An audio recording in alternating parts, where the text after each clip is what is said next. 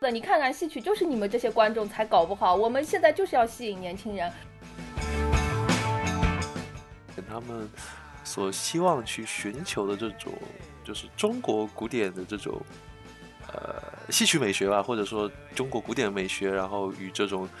电影化的这种结合的这种探索道路，呃，从某种意义上，现在已经 彻底结束了。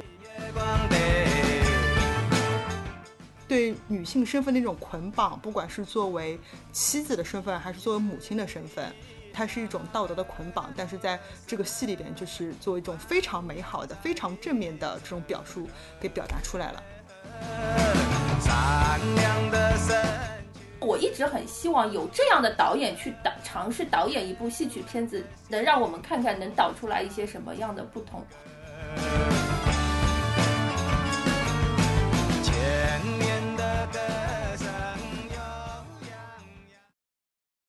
一二三，当当当当当当当。大家好，欢迎来到瞎玩，这是一档没事就想瞎聊着玩的播客节目，我是大头。今天是一期在有戏没戏子栏目下的节目，也就是说，我们终于又要聊戏了。我们今天要聊一聊最近在上映的越剧电影《白蛇传情》。那么今天来做客的嘉宾，首先欢迎夏玩的老朋友无忌哥。大家好，嗯，另外呢是有一位第一次来夏玩做客的新朋友，戏曲自媒体平台戏之的主编鬼君。Hello，大家好，嗯，欢迎。那么我们三个人中间呢，我和无忌哥是已经去电影院看过这部电影了，鬼君呢是还没有看过，但是非常有兴趣。那我先想问一下鬼君，你如果有十分的话，你对这个电影的期待值是多少？然后在哪些方面会比较有期待？呃，十分制的话，十分制的话，可能期待值在六分或者七分左右。然后主要的话就是说，因为相比较就是前几年某个国家项目的那个戏曲电影工程啊。就具体不说是哪个了，呃，那么呃，好像看了一下那个，就是当时那个预告片在 B 站上不是挺火的嘛，然后，然后当时当时看了一下，好像就想好奇这个到底具体的成片的这个效果会怎么样，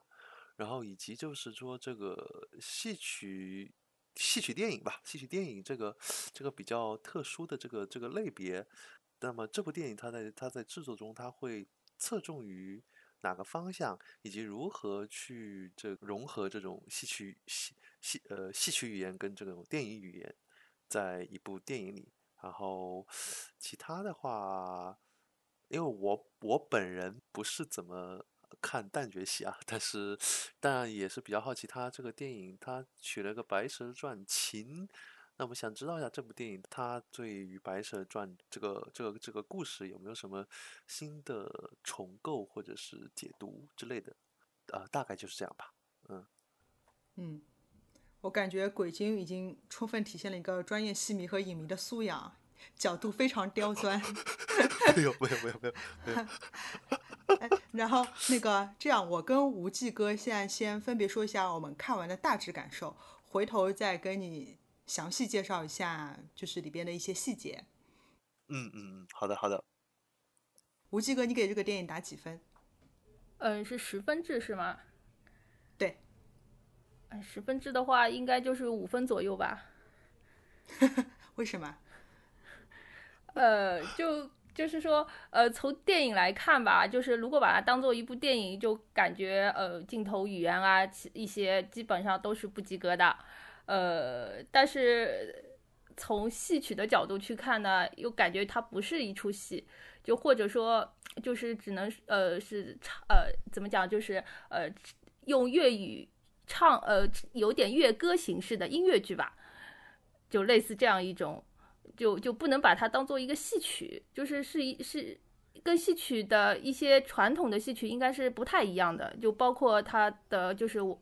呃。基本是没有一些锣鼓点啊，呃，然后它的唱腔其实是蛮新的，就是和传统的一些粤剧的唱腔是不一样，还有一些念白的部分。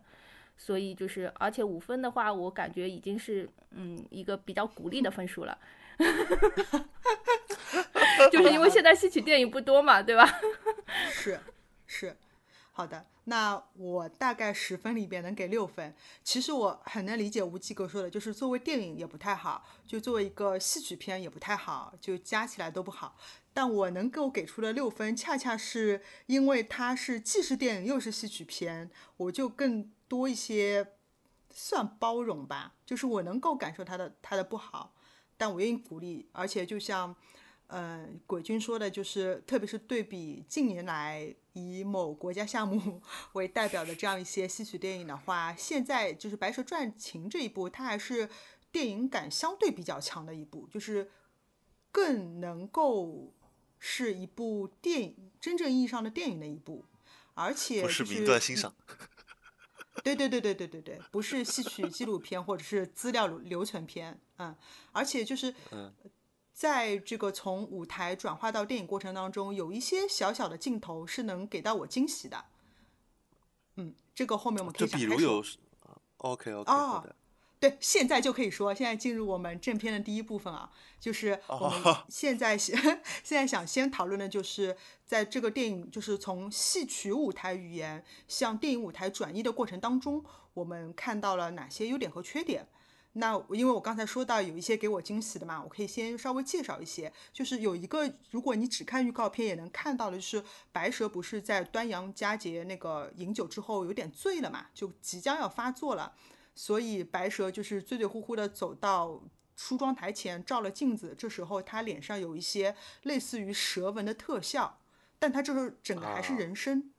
对，就是在暗示他即将变化。我觉得这个是符合电影语言，而且你在戏曲里边不会表现到这种细节的一个东西啊，对，而且它不难看也不突兀，我就觉得哎挺好的。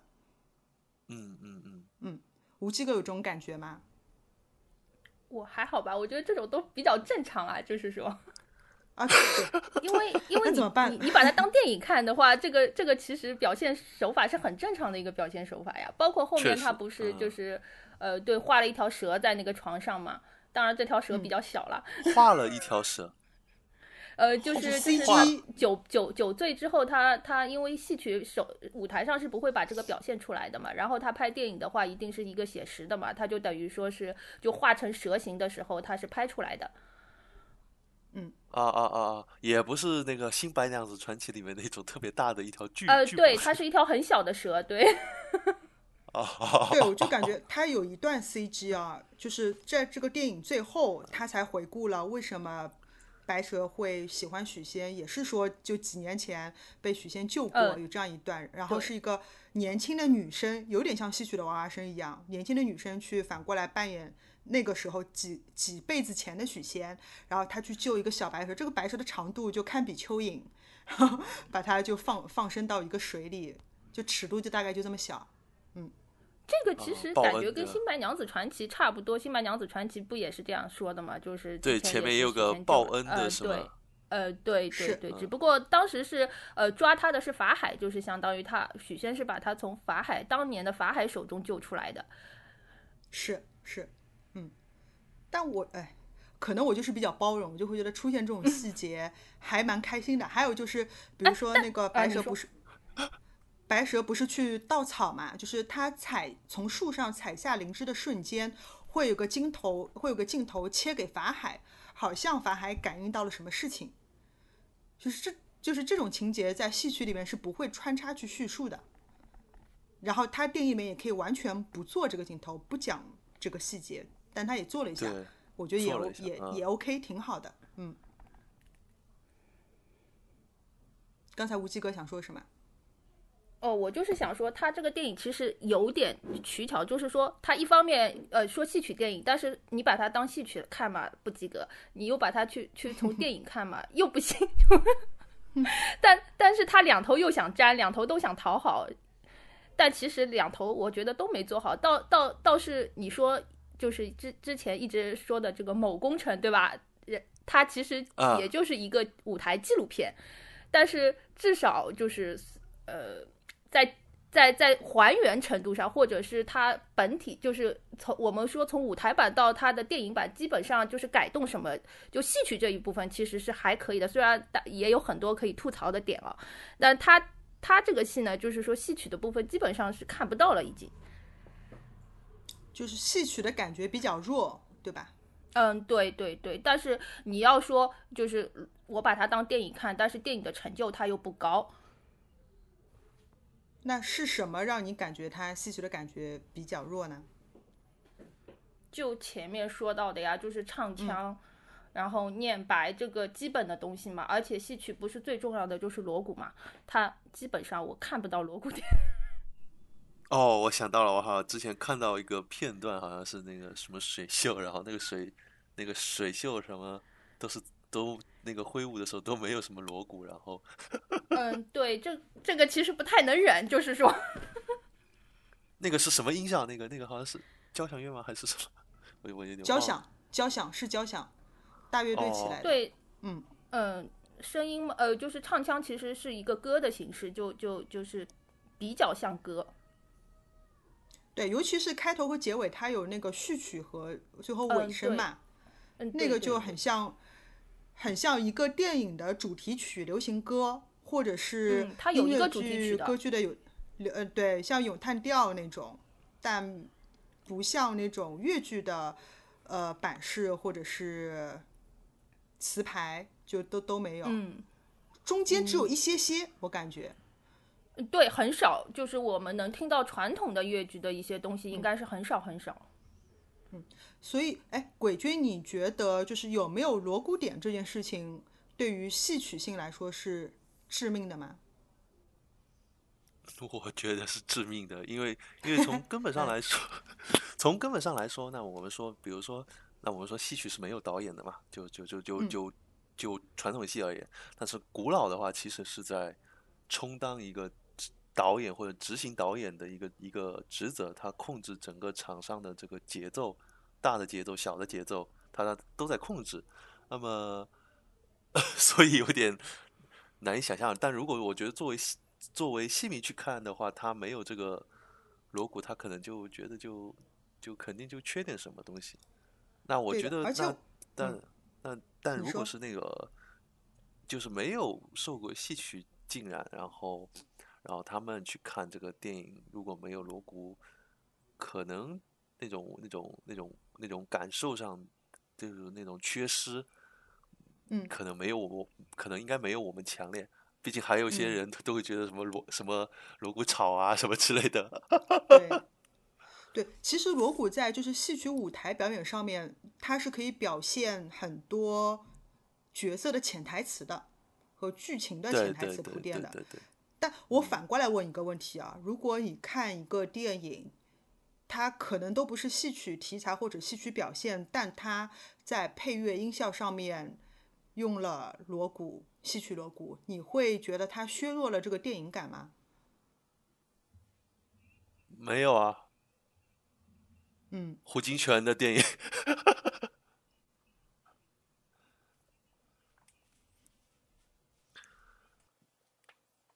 然后这里你像那个费穆导演，费穆导演的这个《斩金堂》，他这个电影啊，嗯，之前也比较荣比较荣幸从朋友那里看到了一点片段啊。那么，呃，当然当时拍这个电影的话，就是比较有意思啊，都他和周信芳嘛，周信芳，然后啊，然后有意思的是周信芳呢，好像就想往写实方面靠，然后费穆导演呢是想往那个往往那个戏往那个戏曲方面去去找，他们反正立场就互换了，反正就挺有意思。然后，然后，然后在这个这个电影的开场，它是呃这个整个场景呢是那个就是呃快马奔驰啊，几匹快马奔驰，然后快马奔驰，然后然后它这里是用了那个机器风，用的非常的妥帖，就是没有一种其他有有它有些电影它有时候会去追求那种戏曲化元素，然后用锣鼓，但其实用的那个锣鼓点其实并不是本身那种节奏吧，就不是本不是很符合镜头内的那种内容。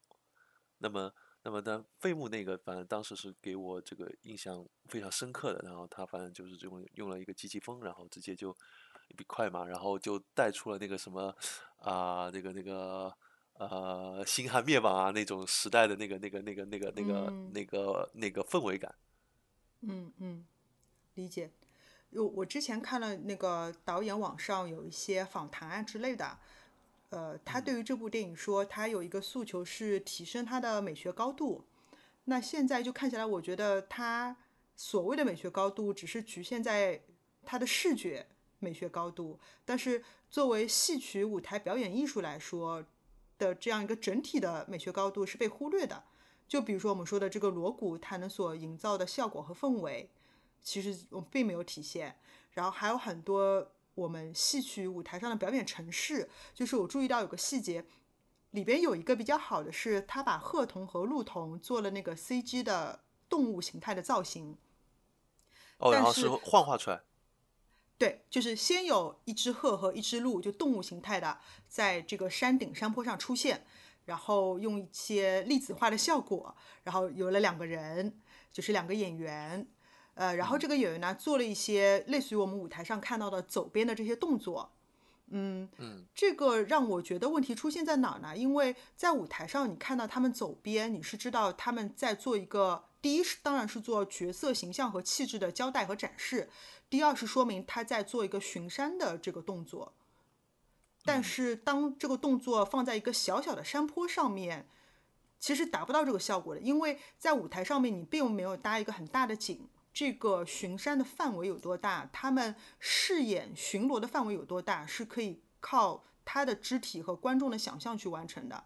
但当你在这个电影里面搭了一个小小的山坡的景，然后在上面稍微做一些翻打扑腾的这个左边的动作，就会觉得很奇怪，因为他们啊先有一个动物形态飞下来，就是它可能我猜想啊，就已经在别的地方已经巡逻过了，飞落到这个灵芝所在的点，接下来又做了一套重复的左边的动作，这时候就不知道这个是在干嘛了。我觉得这一套程式并没有交代好，但好。它有一点好的是，后面不是就是白蛇来了嘛，他们有一段打斗的过程，所以它有一些既有人形态跟它打，又有鸟形态呃动物形态跟它打，就是形态会切换去辅助这个所武术武打的效果，那个是比较好的。但前面这个我就觉得在这个城市上面没有交代得很清楚。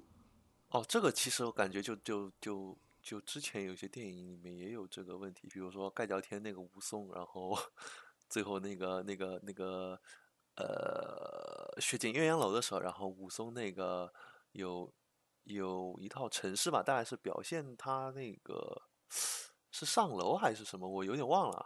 然后但是呢，反正那那个那个就那一套程式，反正在舞台上看是没有问题的。然后但是但是在在这个在那个电影里面，就是就是就是就是在一个呃什么花园一样啊，庭院一样的，然后在一个道上，然后武松拿着刀在那挥，然后然后一路 一边挥一边慢慢往前进，然后感觉就有点意味不明吧。对，所以我我那个我那个刚刚其实就就刚刚前面说到的时候，我就想问他他他对于城市他的这种呃取舍方面，他有一些什么样的的想法？那么刚刚听到你这个大概大概明白了，就可能还是还是在那个之间吧。对是的，然后我然后我记得那个大圣导演那个连帝于成龙那个那个那个呃关栋天演的那个是什么康亲王啊，康亲王对康亲王那个嗯康亲王那个出场的时候，他那个不是，呃，他他他那个出场，他不是在那拍那个，呃，他没有拍那个人物在那个实景里面对走啊，这样，他拍了个披风，然后然后就的呃就就能特别显出那种康亲王当时那种意气风发，然后那种啊、那种那种就反正就那种意气风发的感觉吧，就是。对的，而且就是因为在舞台上，他上来这段可能有个很长的过门，然后有长段的这个唱腔。如果你是对着演员拍，因为戏曲舞台上京剧可能动作也没有昆曲那么复杂，它其实是很单调的。但它前面借助就是别的镜头，去又体现了这个人物形象，然后又避免了这个单调的情况，我就觉得那个镜头真的很好。对对对，然后那个反正我我记得之前好像，呃梅兰芳先生，然后在在就在讲他他那拍了那个跟那个费穆导演合作了那个《生死恨》之后，他其实梅兰芳先生对也有点在那在那想这个问题，就是因为他那个南梆子啊或者什么二黄的成套唱腔啊，他中间那些过门过门其实是比较比较就就就戏曲演员也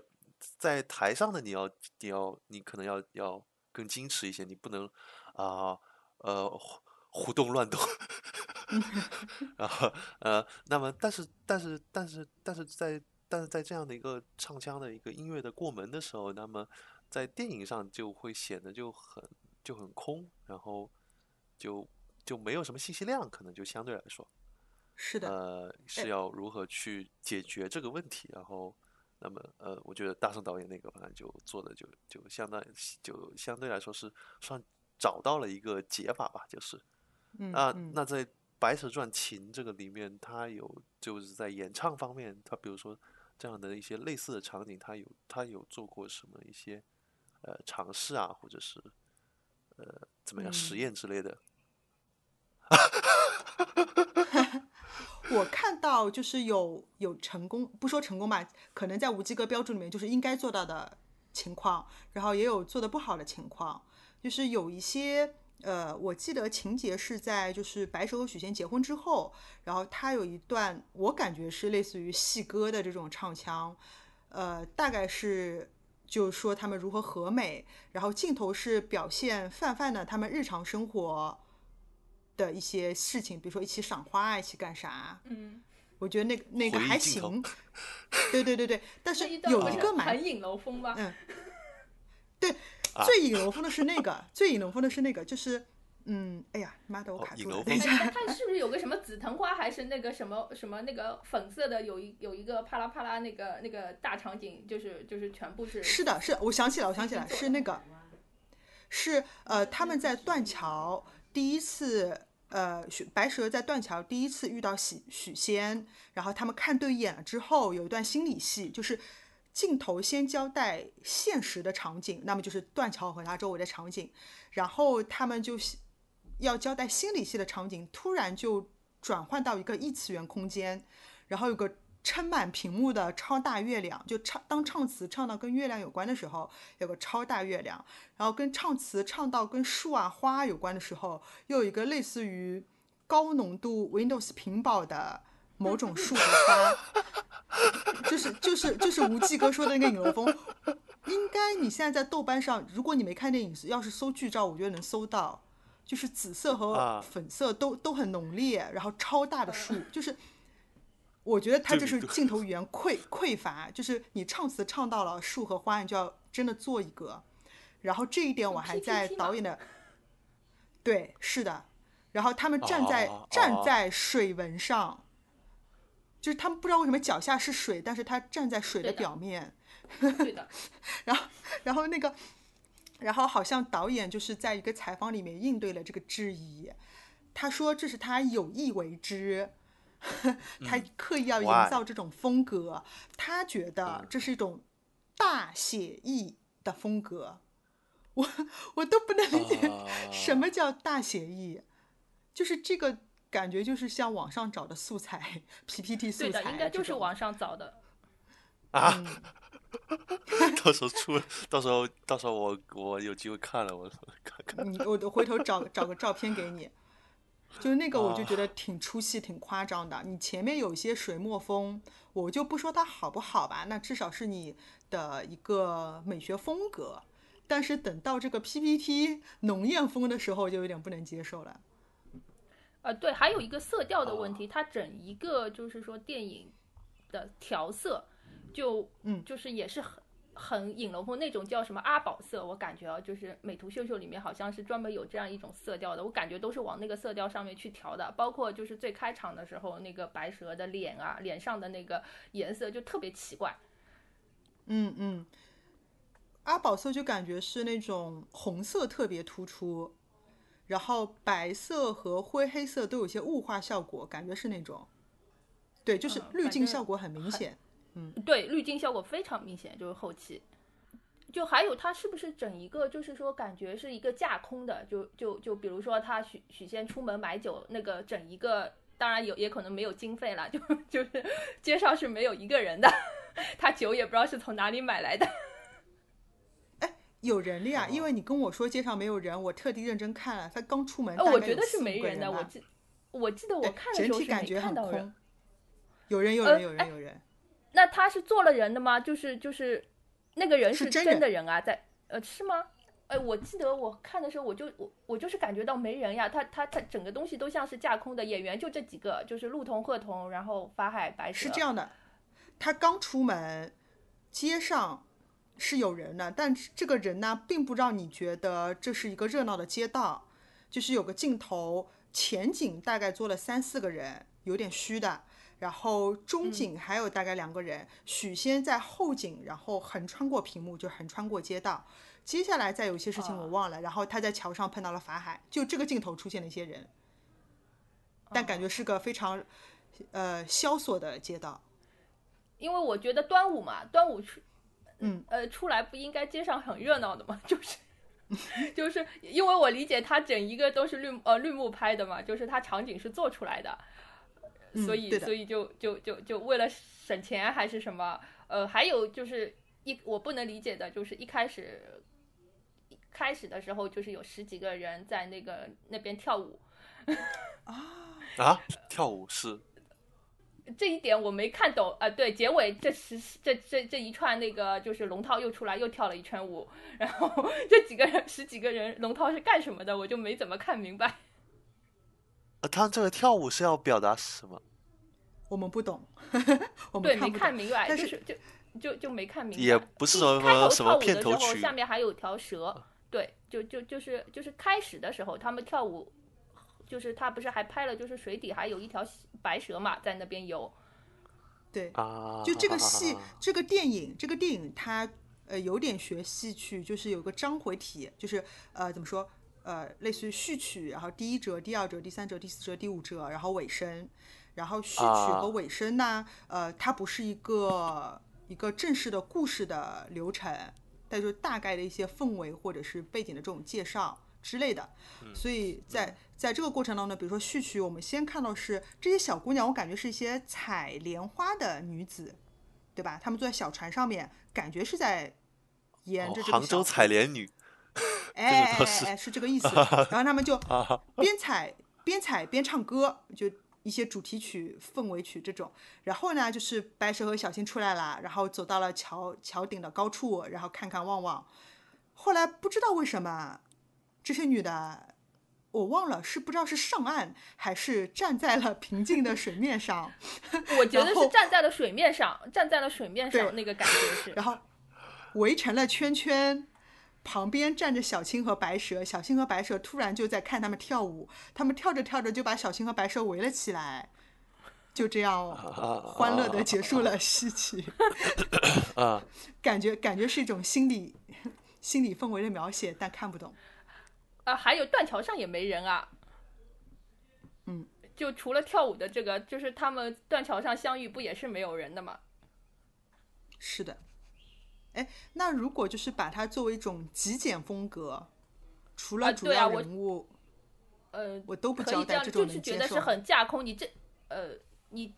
你你因为因为就是说这一方面，它就是其实就是感觉就像戏曲嘛，因为你戏曲在台上演的时候，也只是唱词交代，其实是就是它是一个城市化、虚拟的一个形态嘛，对吧？就是是的，没台上是没有人，但但是电影表现这种手法的时候就很奇怪，因为你电影是一个写实的艺术嘛，就你你这样去看，当然你也可以说导演用的是一个写意的风格，对吧？去去去这样搞，所以所以 但但但但但是总觉得是有点奇怪，对，感觉就有点像什么，就是把那个，就是说，就是说，把这种戏剧它本身的这种，呃，舞台的场景，反而把它把它加以扩大吧，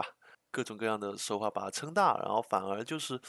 失去了它这个原就原剧本身上的那种空间上啊，或者说是时间上的这种紧凑感，或者或者紧密感吧，怎么说。然后哦，这点，然后我就想那个什么，那个十五贯那个电影。刚开始的话，它是一个比较比较大的全景，然后那个油葫芦那个出场，它那边那个景致，我就感觉就是从某种意义上说，就是它比较它比较紧密，它比较紧，它它也比较紧凑，然后它在，然后它那个场景上也也比较紧紧密紧凑，然后就感觉也没有什么什么就那种什么呃很。虚空，当然它可它可能本身是一个探案剧吧，就是一个比较比较比较人间味浓厚的一出戏。然后，然后他那个另外，我就是想说，他这个像那个十五关那个戏里面，他那个人物取景的话，你就像相对镜头的话，相对来说都是说是个呃全有一些全景，然后呢呃中景，然后近景这样。中近景这样差不多以这些镜头为主啊，然后我突然想问，就是《白蛇传情》它在那个就表达人物方面，它那个它那个拍摄的镜头，它通常都是怎样的取景的？因为 那个某那个某工程，我们知道的，它那个 基本上都是 毫无镜头语言，对对，然后当。那个就是特写拍一遍，然后中景拍一遍，然后然后导演后面自己排练组合剪辑随便用。对对对，然后然后那那这一部是怎么样的呢？这一部也看不到什么镜头语言，说实话。对，我我只能说它比那个某项目呢，就是这个各某工程大概稍微好一点。对对，比某工程更像一些电影，但是。我就后来，因为这两天我刚刚复习了那个郑大圣的《淋漓于成龙》，我就对比一下，我才意识意识到，就是《白蛇传情》这个电影，它大多数是固定机位的。你看郑大圣那个电影什么感觉？就是它推拉摇移、特写，然后广角，对吧？就是非常非常丰富。你觉得镜头可能一直都在动？对，然后信息量也大，对那个很感空。是的。是的，然后就是呃，就是《白蛇传情》，我觉得它更多都是固定镜头，然后不同的景别切换，有一些有一些地方我就觉得挺幼稚的。他可能比如说一个人他正在唱一句，这句比较长，但是你的因为是固定镜头，你又没有推拉摇移，他就想去切，从不同的机位去切，但这种切其实并没有交代任何情节。我们就是从严格的，如果从就是电影欣赏的角度，你每切一个镜头，你得交代一些信息。对吧？那某些可能心理状态啊，这里他并没有，他没有分镜头剧本的。这样说吧，应该是 专业导演应该本身是没有一个分镜头剧本，就是为为了切而切，就是不要太 boring，他就勉强切了一下，就不知道切了为什么，就这种。那那其实是跟某工程不是一样的吗？就是就就 只是只是稍微观感上可能稍微好一点点，对，就不那么严重，不那么严重啊啊，嗯。但我后来，我我我要搬出导演的话了，因为我最近扒了他。嗯，他就说他可能想兼顾一下舞台感，所以用了固定镜头。因为观众坐在剧场里边，你自己相当于一个固定镜头嘛，对吧？所有哎，这点就要说到戏剧很高级，就是景别的切换是靠舞台上的调度去完成的。对对对，然后戏曲它本身，它相对于这个电影这种艺术吧，就戏剧本身它本身的那种。呃，临场感这个这个这个优势其实是取代不了的。这个这个，但如何在电影中又去维系它这种临场感的话，那么可能就需要一些新的想法。那那那那那么，比如说我们像这个有一些的话，可能会从形式上去做突破，比如像那种类似的话，呃。狗镇那个电影就是相对来说就 就是那个实验的实验的气质，就先锋戏剧那种那种气质比较浓厚吧。然后他在他在那个那个场景布置上，哎，他这样他虽然是一个类似于舞舞台剧一样的电影，但是但是他这种比较特色的这种形式，反而会给人一种哎新鲜的观感，好像跟原先看那种实景电影好像都哎不一样哎，这样就就会有就有那种想看的欲望。嗯，啊，说起来不一样，就是里边有一些会让我感觉到，就是同样一个戏，我在舞台上看和电影上看不同的感觉。一个是还是那个稻草那边，呃，当那个白鹤变成动物形态，它有一个白鹤视角，有点像无人机俯冲或者镜头俯冲下去，就是啊观众的视角是白鹤的视角，然后俯冲向哦白，蛇主观视角啊，对对对对对，就是他既然有这个技术，就把它用了起来，我觉得还不错。嗯，还有一个就是，虽然前面无忌哥说，就是大家也觉得那个水袖那一段，就打罗汉用水袖那一段没有锣鼓点，它不太戏曲，但是因为就是。就曾小敏这个演员，水袖是她的一个特色嘛，看家功夫。然后我们也哦看过、看过其他人，不管是踩绸子啊，还是水袖啊，就我们在舞台上看，毕竟还是远距离的。但是电影会让你用一个更近距离的去看，然后更细节的去捕捉演员在这个时候的表情状态，就是面部表演。就这对我来说是一个新的体验。无忌哥，你看这个的时候会有这种感觉吗？我还好吧，我就是就是水袖这种桥段也其实用烂了。现在现在戏曲舞台上面就是也是特别喜欢用那种加长水袖嘛。但你看 以前老的演的话，他们根本就没有啊，就就就像现在演个《秦探行路》，不把水袖搞个三尺还是多少的，这个在台上满台在那里乱舞，都不不能说自己演的是行路了。现在都在那样瞎搞，锁麟囊找球，就搞这种。拆楼啊，就就喜欢这样，但但我我觉得没必要。但是他现在把他这个就是说，他有一点是不一样的，他就是相当于他是在电影的语言上面，他就是用水袖去作为一个武器，然后去去打那个罗汉。这个这个拍出来就是相当于戏曲上是看不到的，他他他这个形式还是还是不稍微和戏曲有点不太一样，因为一般戏曲只是他。纯粹的就是在那里无水秀嘛，对吧？因为他没有一个对方，呃，就那边给你打的一个实物，然后他拍到电影了嘛，他就是可以可以跟跟罗汉，呃，顺便吐槽一句，这个十八罗汉是什么寺什每每个寺里都有的是吗？我数了一下，我认真的数了，他好像不是十八个，不太够。但他摆出来的是十八罗汉同人阵嘛，对吧？那那那那就是对，就是个阵，啊就是个罗汉阵。啊，对，但其实是就是相当于任何寺庙其实都可以有这个，因为我原来看武侠不是好像对对对，有有有有还有有那种还有，十八同人阵，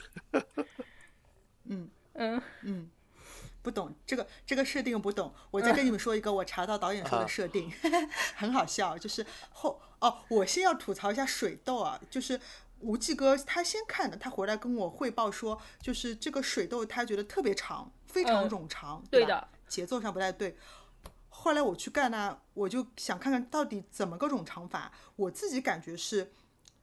它有三番儿，就是白蛇施法把这个水，就 CG 做的水浪推向法海，啊法海然后法海各种方式把它反弹回去。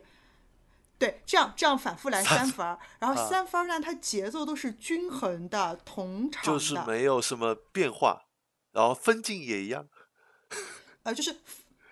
对分镜也一样，白蛇几乎没变化，就是水袖嘛，对吧？不就这样，一只手翻，两只手翻，两呃左手翻，右手翻，两只手一起翻，就这种。然后法海嘛，要么就金刚杵呃倒一下，要不就是一个你那个预告片可以看到的那个。布置的啊城墙，一个虚的城墙，大概这种就跟这种这种法器的变化，但是它从电影语言的节奏上面是一样的，来了三分儿，就其实挺不耐烦的。它可以节奏上再变化一下，然后最最关键的是到最后一番儿，那个这个法海它长出了一对带火的黑色的非常细长的翅膀，轮流左翅膀甩一下，右翅膀甩一下，把这个水浪打回去。我就震惊了，然后我去看了这个导演的采访，导演说了，他说，呃，在传说里边，民间传说里边，法海前身有两种说法，其中一种说法呢，说法海前身是金翅大鹏鸟，哎，他得到了灵感，他觉得他可以加翅膀，就是这让我觉得啊，飞起来了，有两个问题，有两个问题，就是我觉得我们所有的这种，不管是白蛇，还有这种三国 IP 也拍了很多，就大家一方面会基于说这个 IP 每个人都知道，很多背景我是不用交代的，就是在剧本结构上面我不用交代，观众就能理解。对对对对，对，嗯，白蛇有这个问题，但是在法海这上面呢，就是这么隐晦的，就是 金翅大鹏这种设定这么隐晦的，没有人 get 到，突然它就长出了翅膀，就是它前面没有铺垫，这会让人觉得很突兀。然后为什么，呃，加重这个突兀的点是在于这个翅膀，我很难跟你描绘，就它非常西化啊，它它的美术非常西化，就很像。比如说羽毛羽毛感很强烈，还是？对，比如说像鬼泣，或者像大菠萝，就是就你能想象这、这种美术的翅膀就它它给我第一眼看就一定就是西方美术动画做出来的翅膀，是这个感觉，嗯，就是这个不光光就是不是那个水墨风的那种，嗯，就跟他那个特效的那个风格又不太你就想想想想我们的金翅大鹏鸟或者是孔雀王之类，你就想想就是中国的这个神话传说，你嗯脑海里的翅膀一定不是这个形象的。但是这个问题，我就觉得不是《白蛇传》秦一个人的问题，就是我们现在看就是国产的这些动画片，就它的美术风格，对对对就是、那个就是被那个好莱坞啊、迪士尼啊垄断的，我们就是往那边靠了已经。再次一步也是向就是日本的这种动漫靠的，嗯。就是我们自己原来的美学并没有放在里面，嗯。所以这会让我觉得那个法海长翅膀真的挺突兀的。虽然导演去解释了，我我不买单，不接受。它那个水痘、稻草、水痘，它反正是基本上都是靠 CG 的嘛。就是稻草那一段武戏，嗯它是不是就是那个镜头也是切块的？我记得就是是好像他这些导演的通病，就是正儿八经就是打的话，他总喜欢把那个就是翻打的一些节奏故意放出来，就是切块。某某工程也是工程嘛，某工程是不是？对某工程切到锣鼓点都给它切散掉了。还某工程还有快进的，我就是说某工程快进呀。刚才那个吴基格他就说，对呀、就是一样的呀。对，就是他们导演现在好像都喜欢这样，就是说拍到五系的时候，他就喜欢快就是速度放快。比如说本来是一点零倍的，他到了五系就变成一点五倍的速度在那里放给大家看了，就生怕观众觉得不过瘾，就是那种。我觉得《白蛇传情》里边不像某工程有一种成段成段的快进，然后稻草这一趴那我没注意。但是在那个打水袖打罗汉那一趴是蛮明显的，它是一小节一小嗯节的快进。就比如说，比如说白蛇跳起来了，然后把这个水袖两边打开，然后它要落下整理水袖的这股，就是刚才是正常速度，然后等落下转身某些就那么 一两秒它会快进，那这个快进很明显，然后又反复那么几下，这肯定是有的。这我想起以前好像那个邵氏电影的时候，他那个拍武打戏好像是会慢放的吧？我记得好像有就有些动作上，是不是这正好反过来了？然后前段时间我我就不说演员了，我反正看了看了一个一个十三妹的一个视频啊，然后是一个是个是个京剧的，然后反正就还是老戏的本子吧。然后他那个里嗯面就是演员们在台上就是开打的时候，集体演员全部慢动作，然后配一个，我待会我我我我那个私下待会给你们发，然后然后然后慢动作，然后开打，然后然后这个时候都是都都是没有拿武器的，好像是，然后后来然后那个那个十三妹，然后拔出宝剑，然后突然就变成，呃就突然呃刚开始那个配乐好像是类似不知道是什么，我有点说我有点说不大来啊。然后他那个拔开宝剑之后，锣鼓开始响起，然后然后疾风骤雨的开打，然后打完结束。可是前面为什么要发慢？是某种我们不能理解的艺术处理吗？感觉就像是是邵氏导演电，就是想学邵氏的那种风格，呃感觉就他想让你看到电影镜头里面的那种武打感觉。在舞台上看到，对，这感觉就是一个反一个跟其实跟这个是有点像，然后它的反例。对对嗯对，interesting，嗯，然后我觉得武戏的话，可能其实有时候其实还是就戏曲武戏的话，其实它其实也蛮就是也可以去考虑那种分镜啊，然后这种处理啊这样子的东西，但是好像就是。但是好像一般好像他拍基本上都是全景拍吧，武戏好像基本上好像我好像没有看到武戏好像拍特别哦，我记得霸王啊，霸王别姬里是不是还有个三 D 镜头是那个霸王枪戳那个镜头啊？我有点忘了。呃，你是你是指什么那呃说那个个电影吗？那个《霸王别姬》电影那个呃工程那个电影工程的那个，工程的，那我想不起来了。你说的是不是就是在片头的时候啊？它有各种武器，就是放放主题乐，然后各种武器，然后武器可能有个三 D 效果戳出镜头的那个。打斗过程当中我印象不深，好好哦，那打斗过程我也想不起来了。哦，我记得曹阳里面有一个那个什么泼水泼到泼到泼屏幕的 三 D 哦效果。曹阳还有还有一个应该是，我想我当时记得曹阳我看完也吐槽的，对，应该是有一个，我跟你都吐槽过的，对，曹阳是有的。我们录过节目的是啊下雪，对对对对对，他把镜头朝上对着天，然后雪花就是落出屏幕外这种效果，就昂金要告诉你哦我有三 D 效果。呃，对，《霸王别姬》它开头不也有吗？就是那个丢丢那个剪，就是他不是给他一哦，个那个对对对对对，对，然后他啪的一丢，那个是有三 D 效果的，就是很明显的一个三 D 效果做出来的。嗯，这种呢，就是如果我们把它当成另一个电影看，就会觉得挺刻意的。呃，对，非常非常对刻意，但是它要显示出我这个是三 D 嘛。嗯呃，工程嘛，工程，某工程。嗯。嗯 那呃对我们就是说回到武戏上的话，然后我们说就戏剧本身，它因为受限于舞台的这种空间、时间的这种限制啊，可能它呈现上只有只有这样我们比较直观的一种。但是我觉得到了电影电影里面的话，其实导演其实是可以找到很多的解法吧，就是说就是可以可以用用更多的东西，比如说我觉得其实呃呃，比如说，但我们像比如说像比较经典像西方电影的话，比如像角斗士那样子的那种，它是用一种啊、快节奏的那种剪辑，然后然后来体现这种这种这种武就就就对打场面的激烈吧。然后然后然后呃呃，其他你你像我觉得呃。呃，你比如说，就是说，他这个日本的那种剑戟片，他会用那种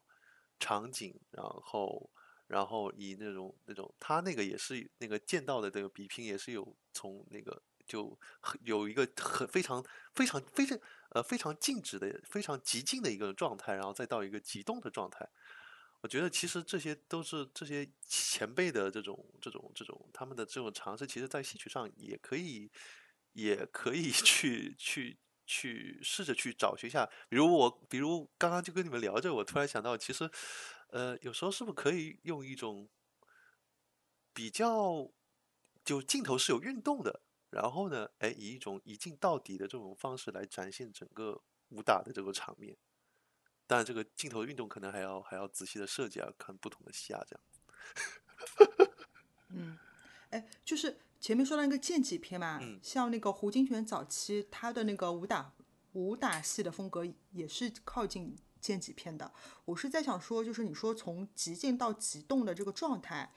它更多的是跟镜头语言有关，还是跟这个武术的击打的方式有关？因为剑道我感觉更加适合极静到极动，他前面讲究呃残心，对对对，就是去观察对手，然后再哎。他断了，他断了，那我们要不要等他进来呀、可以呀。进来了，进来了，进来了。我进来了，我听他说戏曲的那个呃借啊，对，就是讲到日本什么那个借鉴一下，然后后面我就出来了，不小心大概网断了吧。哦，后来我就是想了一下，可不可以有一些新的尝试啊？突破呃，就是呃比如说什么用一镜到底的方式来拍武器场面，但是那个镜头嗯是不是那种干巴巴的？是那种需要导演自己去认真的去设计那种呃那个那个镜头的运动轨迹啊，然后以及嗯跟演员的这种协调啊，这样子。哎，某工程不是就是用一镜到底的吗？那个五剑，但是那个那个那个好像 什么东西？那个四四门斗那个两边都是一个方向的是吧？呃，那那个是这样的，它三 D 版和非三 D 版它各拍了一套，一个一个是用的一镜到底，另外一个版本用的是切的，然后用的切的那个版本呢，就是就是说好像是我当时是看的，就是它两个四门斗这里是反掉了，就是他切反了，那个那反正就是导演应该是不懂，然后拍了之后 后期素材拿来瞎剪，就是这样。嗯嗯。哎，我刚才那个就是关于剑戟片没有说啊完，我就是说到，就是剑戟片可能是跟剑道的武打方式有关，就是他在攻击之前要保留残心，然后寻找可以攻击的瞬间，然后一下子打出去嘛。嗯，那还有就是再回到现在这部电影《白蛇传情》，就是我也看到他们主创说，他们也去调整了嗯戏曲的武戏的打斗方嗯式，对更多的去融合就是武打戏，就是电影的这个武术武打的这一部分，然后让它看比如去相对更，比如这个我没有办法比如哎，但是如果你看稻草啊之类的。对，他可能就是你看上去，因为我们看戏的都知道，如果把戏曲舞台的武戏，就说普通水平啊，不说超高水平，这种武戏搬到搬到荧幕上，你会觉得套招的痕迹非常明显，就像邵氏早期的那种，啊啊啊啊，get，还就是一个是套程式很明显，一个是套招痕迹很明显，对吧？然后如果你是通过武打武术的这个思路去设计的话，节奏感会好很多，真实打击感也会好很多。对这个导演，他之前有有专门说过，就是说，他说他一开始拍武戏的时候，就拍完就觉得，就就看了一下样片，感觉完全不能用，因为舞台上打就是很虚嘛，然后那个刀枪其实是基本上是碰不到人面，或者是就是距离还是很远的。他不是说为了这个事情就是连夜去找人家专门的武术导演过来设计的动作嘛？我觉得这个导演在某些方面还是坚守电影底线的，就还挺好的。哎，但是他如果戏曲就是打的时候，就是说不是要拍一一点不一样，就是但我觉得就是像戏曲，它基本打斗的时候不都是靠锣鼓点的嘛？就一般的我们看、平时看的话，那如果这个锣鼓点存在的话，那它就是它的剪辑后期的剪辑，我不知道，就如果要去剪或者是什么，这个鼓点不都给剪断了吗？可能后期配，就就就再看着那个剪辑出来的场面再配锣鼓，就跟那个《大闹天宫》那个动画一样。嗯啊，对，那个是后期配的。对，那个好像是说那个呃，他们动画先做好嘛，动画做好之后，然后上海京剧院的那个乐队，然后站那，然后古老看着动画场面，然后想到打什么鼓点子，然后就哎起什么，然后然后大家就开始打，反正就所以就就一直贴着那个打，不是先设计好再那个，反正是看场景，然后临时就看着打，边看边打，反正就就我等于就是就我们这边因为拍是先录好声音的，就是说，然后现场演员其实相当于是跟着声音在那里打的嘛，然后后期他就等于声音跟那个在一起贴上去，就重新，就就基本上没有剪辑或者是什么，是啊。对哦，就先把声音先确定好了，然后再那个。对，我们这里是先录声音的，就相当于先到录音棚把声音和乐队什么都录完，然后现场的话就是放声音，然后演员在那里跟着走。这不音配像吗？啊，对啊，那你现场不能收音的呀。你现现在拍电影都是这么啊拍啊，你现场收音，它它就嗯肯定效果不好嘛。啊，对对对，那是那是是的，嗯，哎我有个问题啊，那个吴继哥，就是你看电影的时候有没有觉得，就因为刚才说到不能现场收音，它一定是后面配啊之类的，嗯，就是你有没有觉得当中有很多小的地方口型是不对的？对啊，口型都不对的。都不 就是，就我不太能理解是这个戏啊，就是它舞台版也有，也嗯也也不是新戏，就是舞台版演了很多轮了，就是照理对他们来说是个熟悉的戏吧。然后很多口型不对地方，可能是就是很零散的一两个字，就难道这种字它是到后剪期要剪的关系吗？就是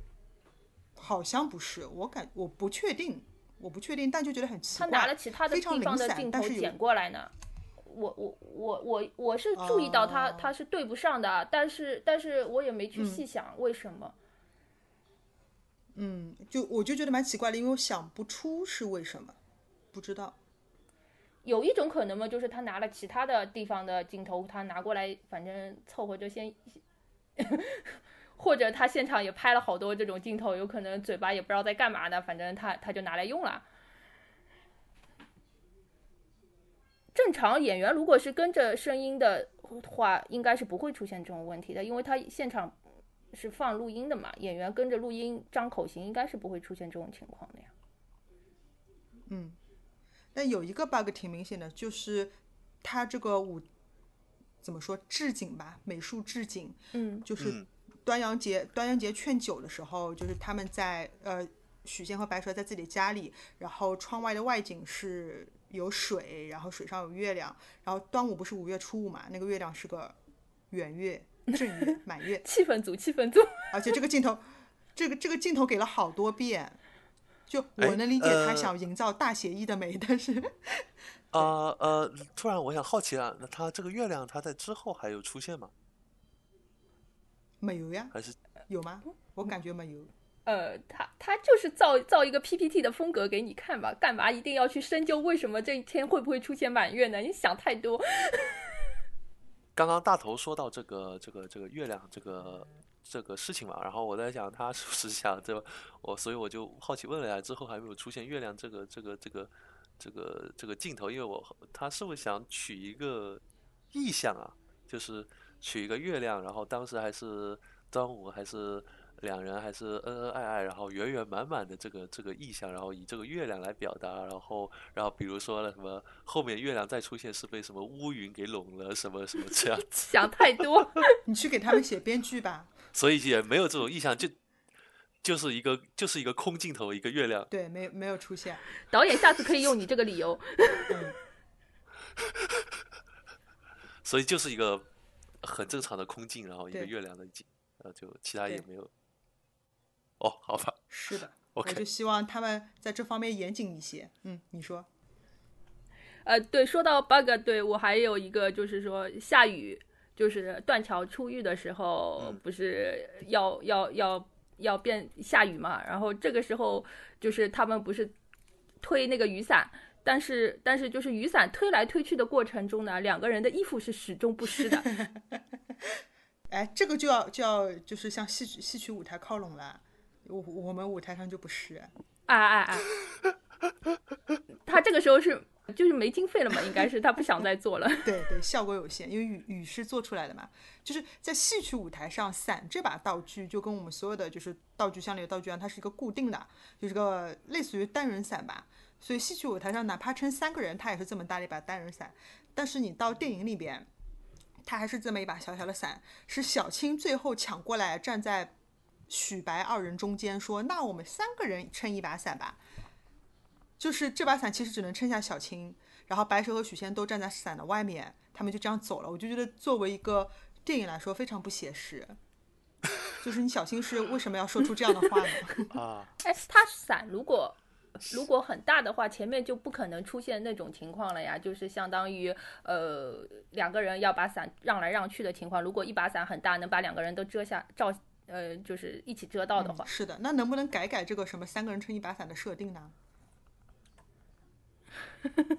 就能不能就是 make sense 一点？你既然编剧在别的刚才我夸的小细节上都做了一些改善，这个能不能让它更加就现实一些？呃，还有就是那个稻草的时候，稻草的时候，它不是是在那个设定是在呃那个是什么天呃昆仑山嗯是吗？昆仑反正就是呃啊对，那个地方都是雪嘛，冰天雪地嘛。然后他的武打是在雪雪地上面进行的，但是打的时候雪上也没有什么脚印啊什么的，应该也是经费不太够吧。但它可以做人造雪嘛？会比会比 CG 便宜吗？就铺一层，然后踩上去是有印子的，不知道。做出来太假吧，有可能。那《指环王》那时候就是做的呀，指《环王》第一部不是要经过那个雪山，后来折返了吗？人家多少经费，他多少经费，真是的。我我我错了，他们真的经费紧张，我错了。呃，不是，我这里还要吐槽一下，对他他他们宣发说是堪比《指环王》的特效，真的哦、不是说特效就是怎么啊讲，比《指环王》还要好，应该是这个意思。我简直不能不能不能不是 然，这这是这是粉丝尬吹还是他们自己说的？嗯营销号写真的是吧？光。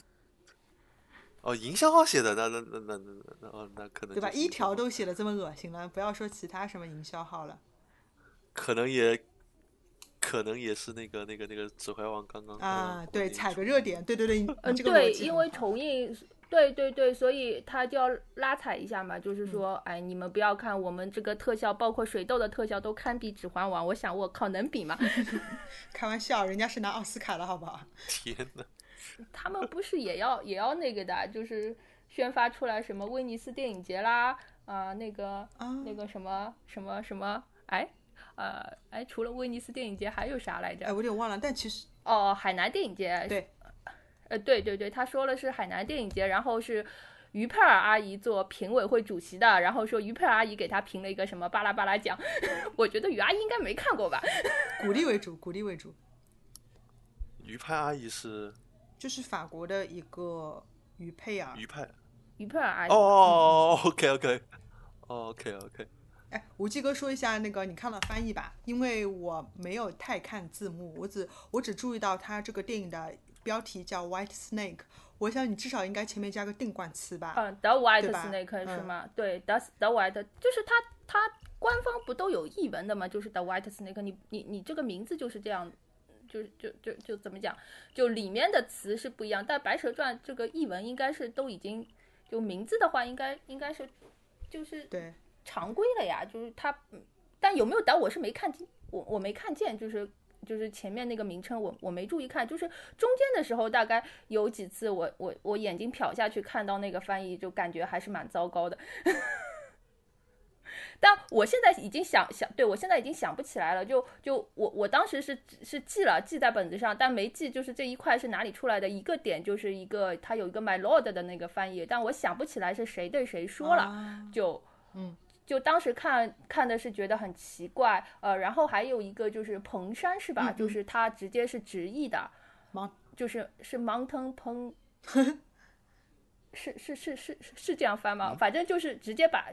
就是叫彭德山，他应该就是这样直译的。他好多诗句就是他不是意义意义的，就是就是把诗句硬翻出来的。嗯，就我感觉外国人看应该是不知道这个是什么意思的那种。但彭山是不是翻直接那个 mountain 彭也 OK 呀？我感觉。但这一句翻译不应该是用意义的吗？就是说你根本就不应该。对对对。呃，对，整体翻译就不不，其实不用出现彭山的意思呀。对呀，你你就是直接按按意思翻嘛，你不用把彭山给翻出来，不然外国人鬼知道你这个彭山是什么山啊。那真的有可能他们经费有限，没有请翻译，直接机翻了。嗯，对。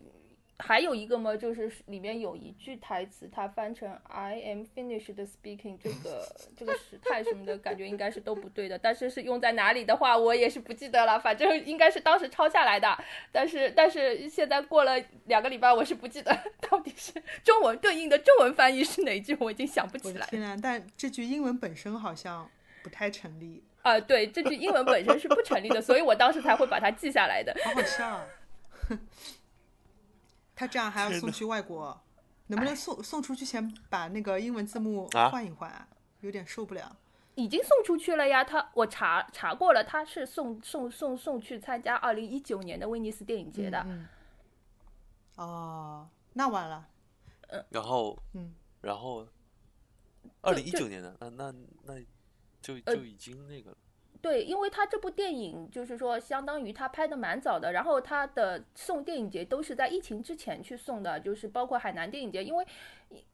导演一直在说他他这部节在呃这部电影在海南电影节上得奖了嘛，那么我是去参加二零二零年的海南电影节，我就压根不记得有这样一部电影嘛，后来一查才发觉是二零一九年的。就就其实其实整一部剧它是拖了两年才在我们这边上映，应该是这样说。然后电影节参加的话都是对，在二零一九年威尼斯电影节呢，他去送了。然后但是它的一个单元是叫一个什么制作人之桥，就是 production bridge，就是就是我我理解应该只是一个嗯制片方买片看片的这样一个单元就。首先，他不是参加主竞赛单元的，这个是肯定的。哦。然后那就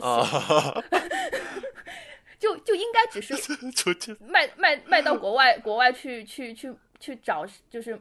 就相当于是卖给人家或者是干嘛的，但对方有买不买这个我也不知道。呃，但但是他被现在的宣发显出来呢，就是感觉就是说我去参加了威尼斯电影节，就是显得很了不得。但其实其实我就不想说什么了。OK OK，I get。你看这个英语就很地道。哎，就就那个，就这种了不得的感觉啊！我就觉得这次在怎么说网上的这种评论环境里边就特别明显。嗯，官方是说他们自己没有钱做宣发的，但其实可能网上有很多看过电影的粉丝会去自发的推广宣传它。但在我们看来，一个是吹的有点过。但其实现在很多很多国产电影都这样，就是有一点点好就吹上了天。比如说那个什么我不是哦药神，对前半部分还可以，后半还有那个什么觉醒对年代，对对对，就这种嘛，是不是？就我们看着嗯，但就是会被吹上天。这个电影也是。然后当我们想说一些、啊，他没有这么好，你看，其实我们刚才吐槽这么多，他有这么多这么多缺点的时候，就会就被人攻击，就网络攻击，是不是？而且这一波网络攻击还蛮厉害的，对我看到的就是说他们，包括他们有一些好像是在猫眼下面写的评论都被群起攻之了，就是说，就会觉得蛮奇怪的。嗯，一个是嗯，是嗯，我会呃，我看到主办是主办方觉得就是他们这次网上有一点点小小的爆红啊，他们也蛮意外的。那我感觉可能是，比如说现在最近这个传统文化它本身也是在年轻人当中有一些复兴，像汉服啊，包括你网上哪怕你看到京剧啊什么，确实它的内容体量也都在起来。就整体不管任何传统文化方面的东西都在起来，这是个浪潮，就 OK 可以理解。然后还有就是一种就是民族文化上的认同，就是这是我们中国的东西，就大家会觉得特别自豪。然后一涉及到这个呢，就会变成你只能说他好，就你、你不不说他好了，你可能可能是个境外势力吧，嗯，我也不知道。就就 不是，就是嗯他他会觉得你就是戏曲，就是因为有你们这种人才搞不好啦，太保守、太守旧。是吗？我天哪，我作用太大了。哎，对他们是的，是的，是的，是的，是的对他们就是这样说的。你看看戏曲，就是你们这些观众才搞不好。我们现在就是要吸引年轻人，但我也搞不懂为什么，就所有的导演都觉得，哎，就是就是他们想象中的年轻人，就比如说所有的导演都会说，呃，他要吸引年轻人，他他。会把那个古典什么都去掉，因为年轻人会觉得太吵。你是采访了多少年轻人，他们跟你说他不要听古典，会觉得这个舞场很吵，我也觉得好奇怪。而且古典吵不吵，也许是可以通过音效处理去解决的。我不知道啊，我自己感觉。但现在不管是演员还是导演，他们说到这一点，他们都会觉得啊，我这个比如说我这次是用了什么交响乐啊，然后就是为了吸引年轻人啊，我用了三 D 特效啊，我就是吸引年轻人。哎呦，我们真是哎，但我们已经不能说自己是年轻人被代表了，对吧？我们是不是已经是中老年观众了？对我自己标榜中年妇女啊，我不跟年轻人一起混。那个就啊那好，那好，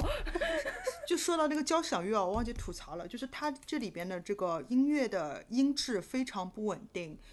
比如说像在开头这个序曲的这个部分，它呃这个旋律上面，只要大乐队交响乐一起来，这个声音就会突然变很响。只要大乐队稍微少一点，然后就是这个音质非常不稳定。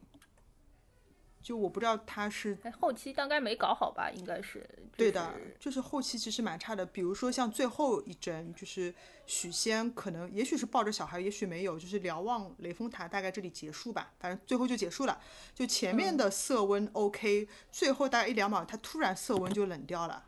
就没有挺住，我也不知道为什么，就是这种很细微的，就品质控制上面的东西，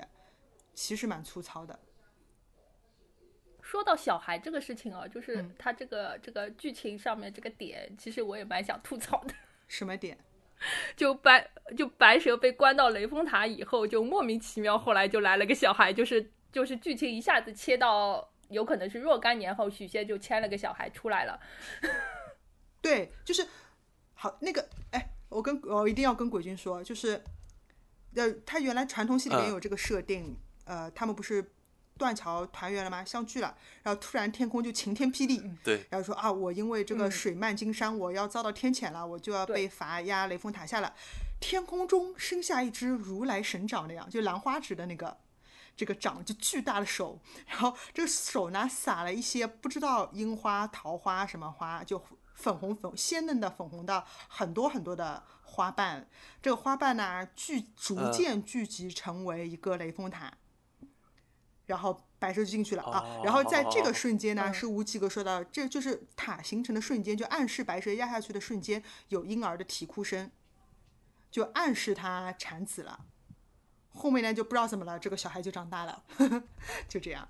就是那那个那个手手的特效也很震惊。呃，好吧，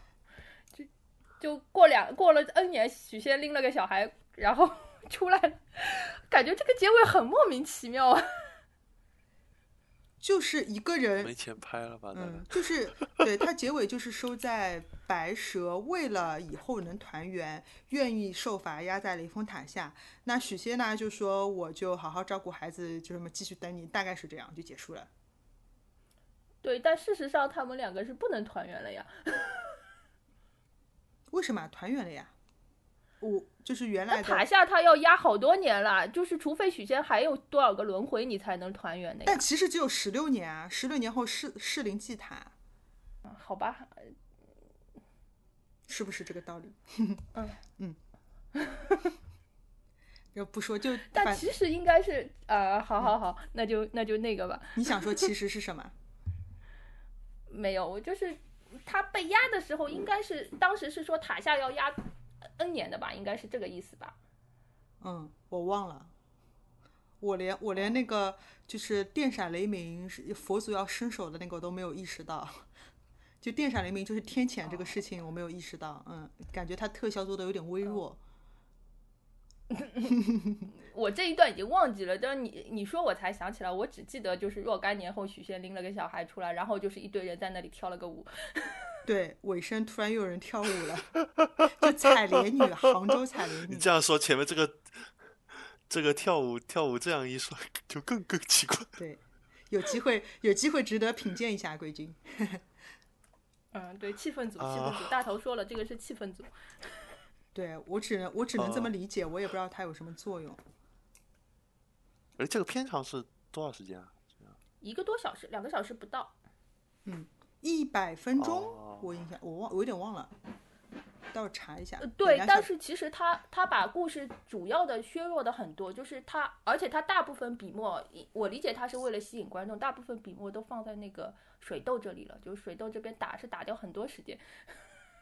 他水痘用了如此长的篇幅，交代了如此少的信息量。对，其他的东西都能剪都剪掉了，然后就剧情交代什么很省，然后呃，许仙也几乎就是没有任何人物性格，就是就是一个书生，呃，这对这里面都不是一个药房伙计了吧？好像是，没有药房这条线了。啊，呃，对，就是就是他好像就是一个书生，哦对吧？就就就嗯一是的，药药房伙计都不存在了，然后也不知道白蛇，呃，白蛇是报恩，对，也不是看上他，我感觉就就哎，我觉得这也是个问题，就是一般性，比如说看戏曲或者舞台剧，就两个小时其实算短的，对吧？嗯三四个小嗯时，然后你再有中场休息。那你嗯到一个正常的院线电影的话，可能也就一个半小时、两小时，你确实需要花力气去删减东西的。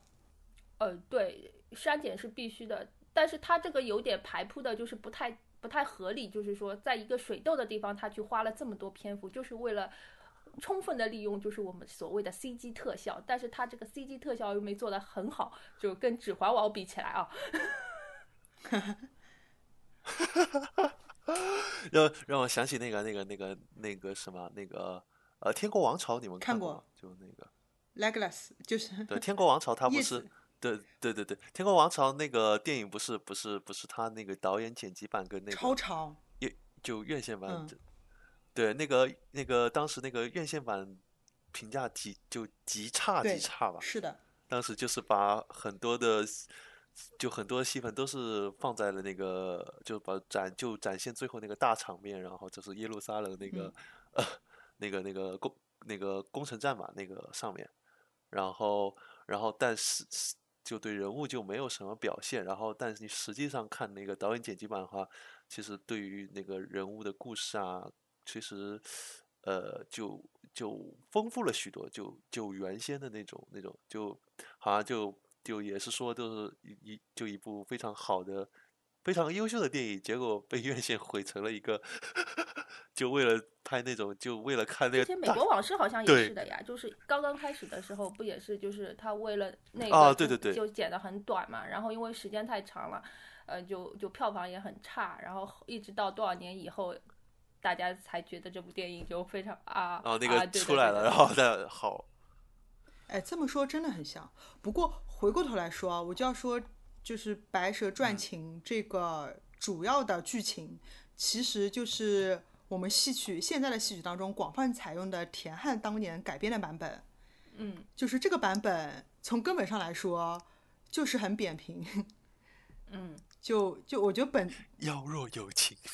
呃什么妖若有情啊、便是对对对对对，就是人物人物很扁平，然后情节跳跃很大，就就这种。所以如果要在这个基础上面去把它做得更，然后又又在有限的时间里边把它做得更丰富，我觉得挺难的。哎，导演他自己好像有说过，他说就是就是他说他现在这样改已经引起很多越剧老艺术家的不满，然后呃这样的不满改了哪里啊？呃，就就就就就比如说，呃，他说他砍掉了很多情节，然后大概又改写了唱哦腔什么的，反正就是说引起一些不满。他说他其实是想做更大的，呃，更大幅度的改嗯动，但是就是鉴于就是戏曲这个剧种，他说呃其实是比较保守的，因为有这些啊、老艺术家的存在，我也不知道他指的是哪些。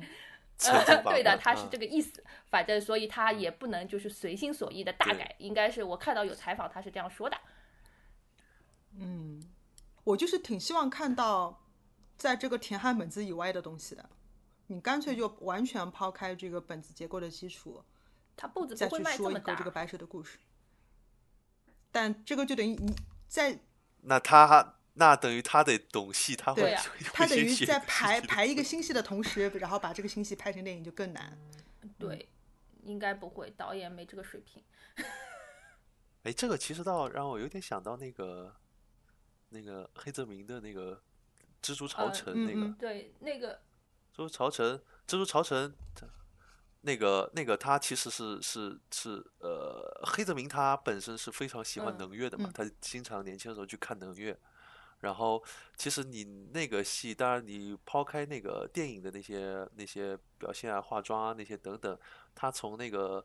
场景布置，然后到整个剧作结构上，其实黑泽明都是照能乐的那个结构去嗯排的。啊，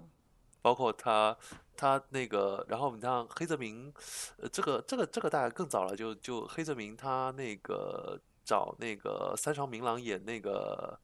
呃罗演罗哦生门的嗯时候吧，罗生门的时候好像好像好像就是就是就是就是就是有让三朝明朗特地去学那个去学能乐，然后能乐里面有一种叫好像叫爆变吧，好像就是一种瞬间那种爆发的那嗯种，啊，好像是这样子的。呃，具具体学名我有点忘了，啊，他就去去去让黑泽明去，呃，不不，去让三上明朗去学这些东西，反正，然后你像这个，所以我觉得像像《蜘蛛巢城》这样，就是一个完全非常典型的一个，呃，就是以就就主体上其实是以能乐为核心，然后拍摄的一个电影，虽然不是能乐了，对吧？但但但它的艺术美学跟这个这个呃各种观念上其实都是非常能乐的一部作品。然后然后又想到徐克好像也有点当当然可能不太一样啊，但就就就他不是也有那个拍《笑傲江湖》的时候让那个林青霞去学那个那个那个叶少兰对叶少兰学那个，呃。哦，林青霞是不是还有那个京剧的底子来着？啊，跟小他跟小白玉薇，呃呃呃，不是不是是是白玉薇，对他跟那个白玉薇，白他也学过的，对的。哎，我问句讨打的话，林青霞是不是属于学了但是吧不是很有天赋的人？青霞靠脸为我印象里就可以有 看，我印象里我看过照片，就是人家摆了一个身段 pose，他在旁边摆了一个就完全哑花花，就是完全不像。还行啊，他跟叶少兰不是有一张照片的吗？对他跟叶少兰学是有一张，跟叶少兰那张好像还不成。我我那觉得张还可以可以跟叶少兰的一张照片，然后跟白玉薇也有一张照片的，那张也还行，我觉得。就刚才鬼君说的那个，我就会觉得，呃，我们现在就是不必把就现代化的表演和戏曲表演看成完全割裂的两趴，因为割裂对吧？的对对因为在原来没有就是我们所谓的现代化、影视化的，甚至是剧场化的表演之前，你一定只有就就我们来说，我们就是戏曲这一类，戏曲这一类。那么等有拍电视、拍电影的出来，但这个技术出来的时候，可能还没有演员，因为电影可能刚出来，它只是拍自然风景，谁去演呢？必然就是戏曲演员去演。那戏曲演员必然会带着他们自己的表演风格、表演知识、认知，把这些东西带到带到这个拍电视、拍电影的过程当中，自然而然、自然而然的去影响电视电影的这种语言，我觉得是很自然的。所以，比如说，不管是那个黑泽明还是徐克，比如说徐克让林青霞回去学一些小生的东西，嗯，并不是比如说一个现代化的东西去向一个传统化的东西学习，我觉得它本身就是相通的，只是只是一种平平向的去补充学习而已。不要去就盲目的把它就就割裂掉对的，对的，对的，就是这样的。当然，刚开始刚开始发展可能是就是可能还没有形成体系嗯吧，就是可能会去借鉴一下，但但但其实借鉴学习也并不割裂，嗯反正就是可以可以彼此融合。就当然，你像胡金铨导演其实也是这样嘛，就是他这个，但是好像就是说中国这点比较遗憾，好像他整体上。哎，这这个可以说吗？就 他好像就是，我觉得就是，呃，像费穆导演啊、胡金铨啊，他们等等这一批的导演，他们所希望去寻求的这种，就是中国古典的这种，呃，戏曲美学吧，或者说中国古典美嗯。学，然后与这种电影化的这种结合的这种探索道路，呃，从某种意义上，现在已经 断绝了，彻底结束了，已经、嗯已经没有人没有了也 没有人会去搞了，就基本上。嗯。呃，呃，这就就跟你之前说那个动画一样，就是嗯。它这个，哎可能可可可能以后会有人吧，就是但是但是目前可能还比较艰难，因为你还要考虑到制片方他能不能接受，投资方他愿不愿意，是。然后很多经济方面的因因素这样。嗯最最后一排，我想来谈一谈，嗯，在这个在这部电影里边，我所看到的一些价值观和意识形态上面的问题，其实也不仅仅局限于这个电影，主要是局限于，呃，主要是铁汉版的这个剧本。就比如说，我之前也看了京剧的昆曲，因为其实留下的核心的折子不多了。那你看京剧的话，也能看到这个全貌。然后比如说里边白蛇的这个形象，她其实作为一个传统女性，在道德束缚上面其实挺强的，就是她你看上去啊，她是是为了追求一个美少年来到人间，或者是为了报恩来到人人间，但她跟许仙呃结婚了之后，其实是非常恪守所谓的传统人妻和妇道的。呃，我记得那个电影里边有句台词，就是小到端阳节了嘛，小新说：“，端阳节受不了啦，这个熊皇上受不了啦，我要我要走了，姐姐你跟我一起走啊。”然后这个白蛇就说：“我现在是人家的妻子啦，就是为人妻，我就要就守这个妻道啊之类的，我一定要就是坚守在丈夫的身边，所以她留下来了，就是仅仅因为这个原因，就是作为一个妻子就要有一个妻子的样子。然后后面就是到经典的劝酒环节，大家。就是电影里面我记得不太清楚了，应该也有这么几番。一番是说端阳佳节，然后许仙想祝他们感情好啊之类的，先劝了第一杯。然后后面第二杯呢，就是白蛇告诉他我不能喝了，为什么不能喝？因为我现在怀孕了。然后许仙脑袋他哦，怀孕好啊，我们要祝福我们这个孩子，好又来喝了一杯。就是他每 Q 到一个原因，白蛇就非常相信，非常投入，就觉得我为了这个我就应该喝一杯。就他在我看来是对女性身份的一种捆绑，不管是作为妻子的身份，还是作为母亲的身份，它是一种道德的捆绑。但是在这个戏里边，就是作为一种非常美好的、非常正面的这种表述给表达出来了。我想问问看，比如说鬼君作为男性，然后呃无机哥作为一个女性意识 正在旺盛抬头的小伙伴，就是你们在这方面有这种感觉吗？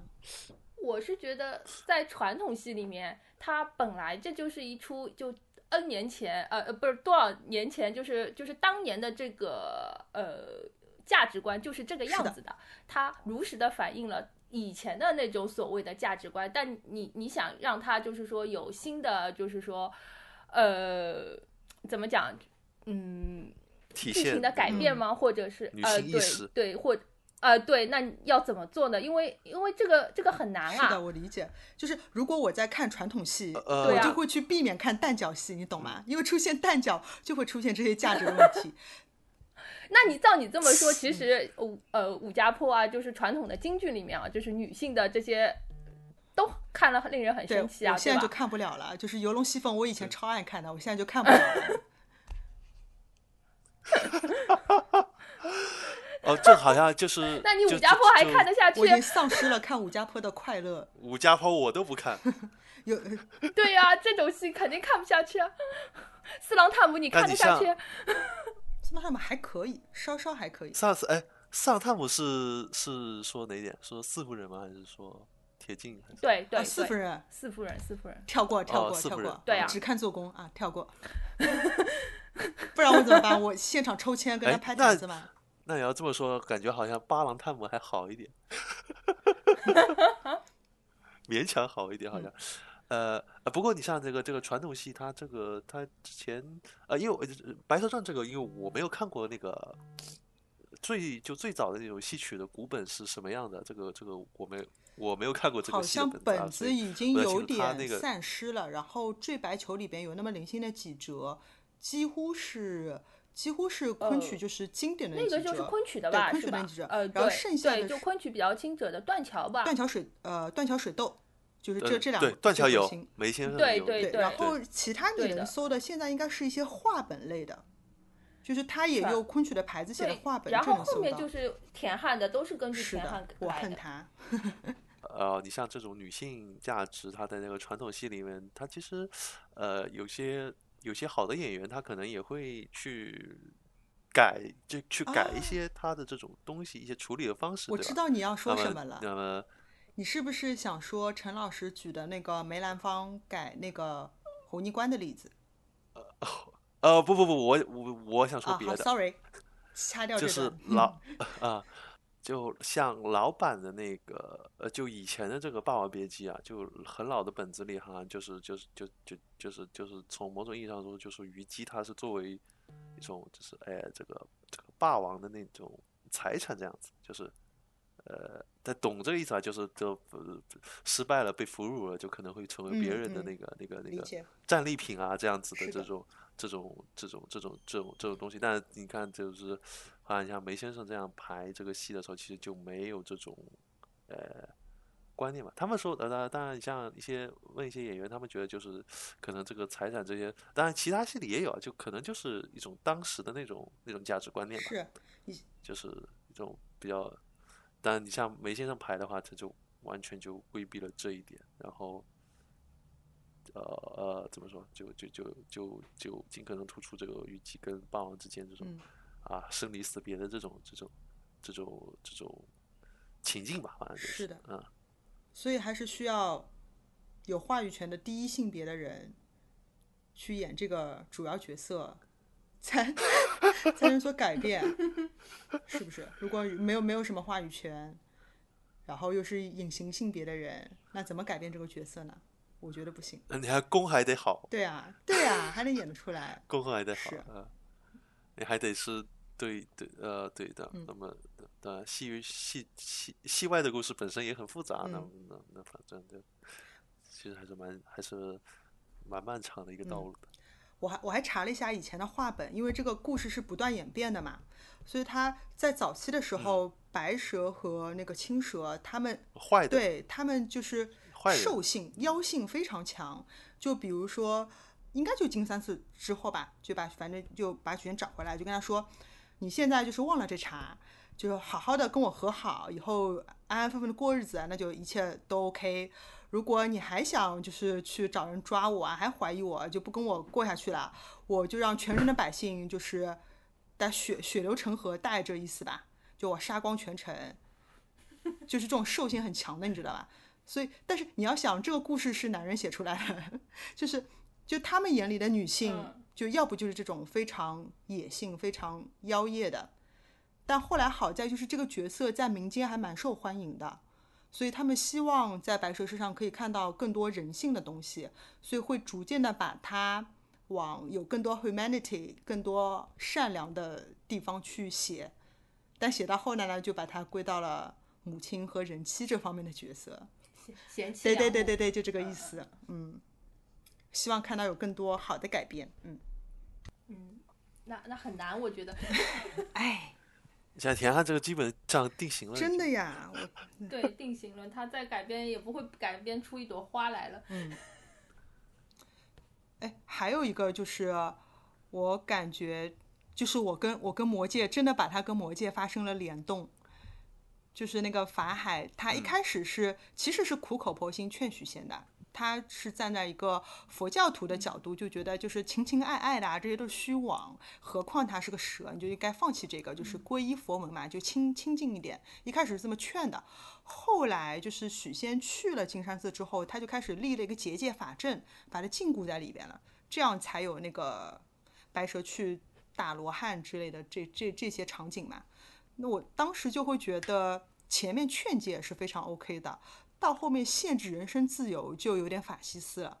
就有点过，不应该是他们佛教徒该做的事情。这点能跟魔戒联动什么呢？就是魔戒里边的 Gandalf，就是 Frodo 刚刚知道魔戒是魔戒的时候，他说 Gandalf 你拿着，就是这么危险、这么重要的东西，我是不行的，你快点拿着。Gandalf 就拒绝了，他拒绝的理由是，呃，拒绝了对，他嗯拒绝的理由是，你知道，就是我是有非常好的初心的，我非常想做好事，但我一旦拿到了这个魔戒，魔戒能够通过我做非常坏的事情，所以他拒绝了。我就觉得哇，甘道夫真的是就脑子很清楚的一个人。就你看法海，就是他其实他并没有那么坏，他只是遵照他佛教的教旨，想去引导世人，但是他多做了一步，就是做了法西斯禁锢人身自由的这一步，就是有一点点那个魔戒的意思。我觉得，哎，竟然联动了，嗯。但有一个就是，吴基哥，你觉得就是去稻草的那一段，最后陆童劝他师兄把灵芝让这个白蛇就这么拿走，你当时会觉得这里剧情有点难受吗？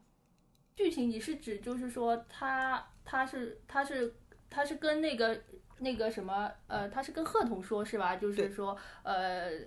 就是呃，就当怎么讲当时那个剧情是这样的，跟鬼君介绍一下，就是他们不是打斗嘛，啊对然后其实贺童已经压制了白蛇，白蛇已经趴在地上不太能动了，对，呃，贺童的剑就指在那个白蛇的喉咙上，然后这时候呢，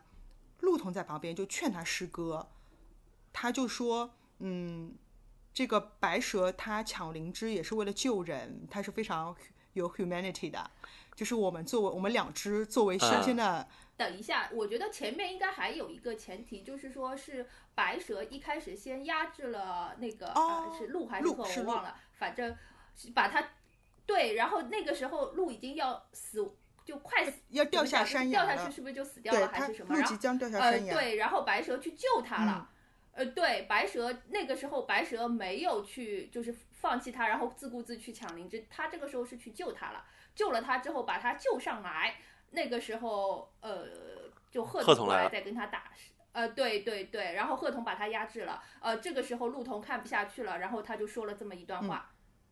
对，他就觉得，呃，就是白蛇表现出了他的人性，就是光辉的那一面。然后我们作为两个修修呃仙的对人，然后我们是仙，对，如果我们也见死不救的话也应，该有有有那个，对对对，所以哎，贺童觉得有道理，不就连妖都不如了嘛，对不对？呃，对对，全剧主旨，然后他他就把灵芝给他了。是的，全剧主旨什么呃人若无情不如妖旨，就是人性，人对性。对，哎呀，啊哎呀，对对对我们竟然提炼总结了，哎，那这样改一这样一改，倒还是挺体现那个 是吧？就我当时觉得，就是我一哦直觉得灵芝草这个东西是挺稀有的，然后为什么许仙死了就给他呢？就别人死了就不能给呢？难道仅仅因为许仙有白素贞，白素贞有法力且能飞到飞到这个山上昆仑山上来来跟你们闹腾一番就给他了吗？就别的凡人就不值得他们去救吗？我会有有这个问题在。嗯，这不就像你遇到不公的事情，你在微博上闹闹大，哎，说不定就解决了。但你不闹，或者是你声量很小，就没有人关注你，你的不公就一直没有办法解决。就我会，我会，我会会让我想到这些，就是他给出去的这个理由，我觉得不是很硬。之前你看我们传统戏上还有一个还不如直接抢是吧？就是就是直接我靠武力取取胜，然后我把这个仙草直接夺走了，舞台上也有也有这种版本的嘛，就不存在这个问题了。舞台上也有这种版本直接呃抢，，对，舞台上有有两个嗯版本嘛，还有一种就是说最后打不过，然后南极仙仙翁过来，嗯然后把草给他的。另外一种就是说我直接抢，抢了就走，就就就两个版本我都我觉得还不如这样。还有一种呢，就是我这两天在看嗯小说，可能就是我们小时候看那种电视剧的那种版本，是这样的，就是呃，白素嗯贞背后一直有观音大师帮她的，然后白素贞就是在在这一趴遇险的时候，观音大师就啊会出来啊解释，他说：“你看这个白素贞呢和这个嗯许仙溯源未尽。”所以呢，呃，这是第一个原因，所以他嗯许仙是值得还阳的。第二呢，我们未来有文曲星还要投在这个白素贞的肚子里，她是文曲星他妈，这新白娘子传奇。对对对对对，所以呢，白素贞也不能啊死，许仙也不能死啊！大家一听就懂了，就是你知道，就是嗯这个人他为什么能活下呃，来？这个叫什么？一那个主角光环。对对对对，他为什么能活下来？第一是不知道为什么什么叫溯源未尽，第二呢，他要做一个重要人的妈，所以他就能活下来，就是这种原因。我觉得，但 anyway 都比刚才说的那种比较廉价的人本位的思想，我觉得好一些。就是能够说得通，我不管他到底对不对，我觉得更能说得通一些，呃，封建迷信有时候是能是能解决很多问题。嗯，他有些很多就暗含了像杨家将啊，求情的？就是他最后求什么情啊？就是稻草呃稻草这里，他最后应该是打不过还求了一下的呀，应该是。我有点不记得了。哦，但是我想起来，我看过曾小美一个采访，她说她的这个版本里面，因为别的戏嘛，包括越剧老版本，这里都叫稻草，她说她这里叫球草，就是球草，对呃，对，对对对对，她觉得她不是去抢或者偷，她是跟人讲道理去请求去的。但我觉得在呃剧情表现上并不是嗯啊，就是剧情表现是白素贞先去，当然她讲了一番请求的话，然后贺童一开始也是非常克制的，他只是用剑怎么说吓唬他之类的，对吧？不是真的要跟他打，就说你就走，用剑指着他，把他驱赶走，并没有打。但这时候呢，白素贞一看不行，那我就上去抢，那还是还是抢去抢的，不是去求的，我觉得很奇怪。没有他打不过又求饶的，打不过哦还求的。哦，是这样，好吧，嗯对，打不过又求了，所以这个心理变化就有点有点那个，就是一开始、一开始当然也是也是求，嗯刚开始是求了，然后再打、打了打不过又求，嗯，好吧，那也可以理解，也许他真的走到一个非常极致的困境，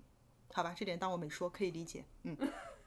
说到这里，我还我还我还要再再加一个，就是那个一条的那个推文，就是导演导演在下面。就是在稻草这里是吧？导演还特地说了一下，就是我们排练这段的时候，我们的小敏和庆华两位梅花奖演员，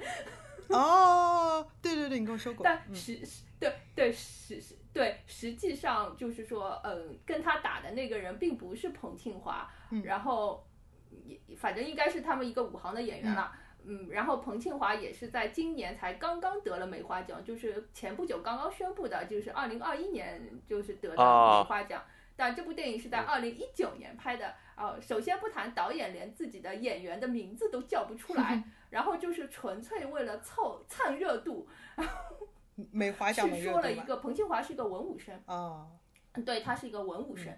你试想，贺童、陆童这种怎么可能由文武生来扮演呢？是的你就想，哎，就就就说句不好听点的，就是京剧里面大王他怎么会演贺童陆童呢？对吧？对他演了嘉兰了，前阵子。这个还可以，但是我觉得就是说他去演鹤童、陆童这种应该是不可能的、不现实的呀。啊、也是是是是，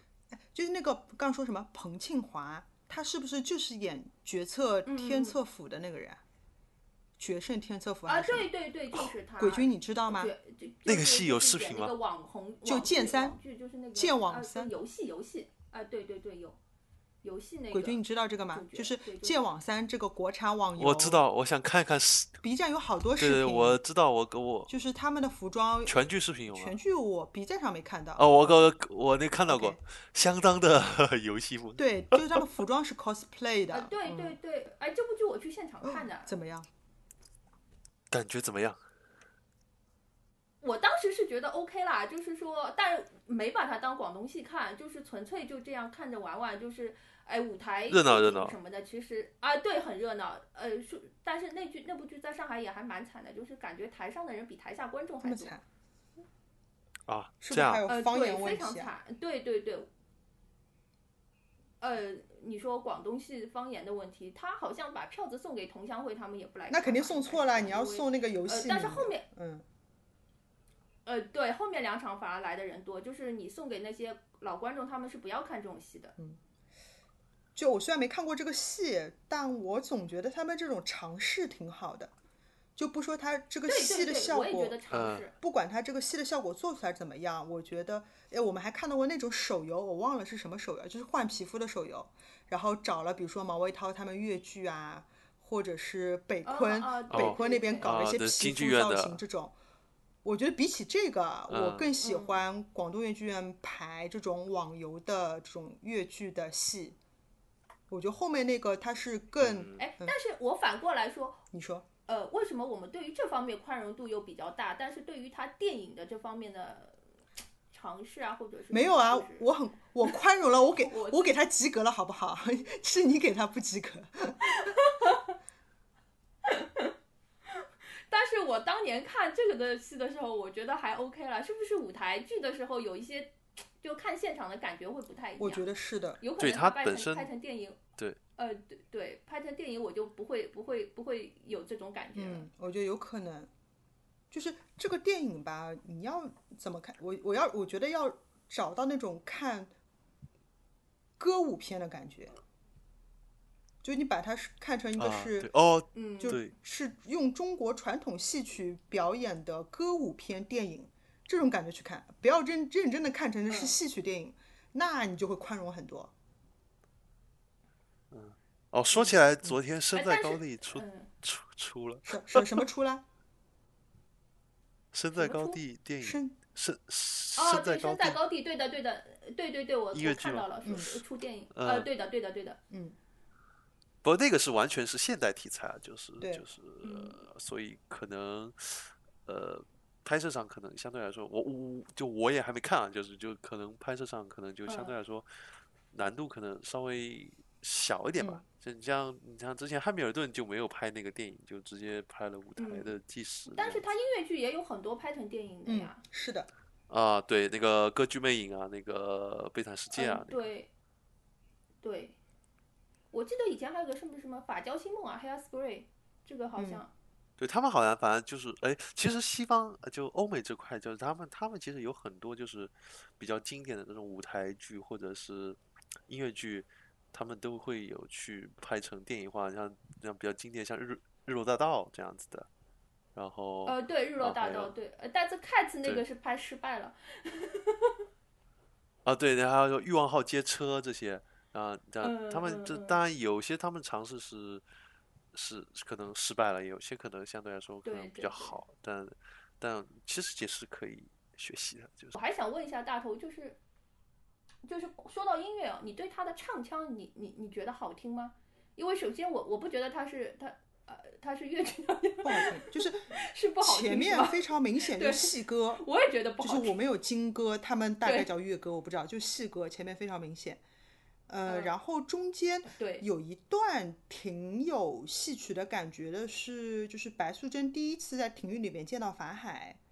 然后这这一部分前后嗯。有一些些，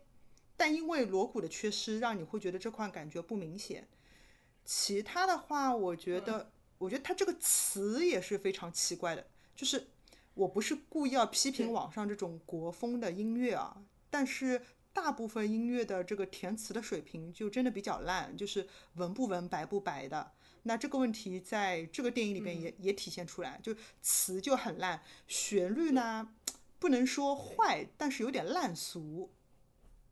就是你不如对啊，所以嗯，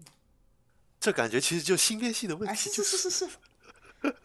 它真的就是个新哎新编你，你都不能把它当音乐剧啦，就是就是说，呃，就用我基友的话说，就是你不要把不好的就往人家身上摘，人家音乐剧都不承认你这个，就就就就是说，他其实我基友是说，呃，原来广东戏好像是有排过这这个白蛇的音乐剧的，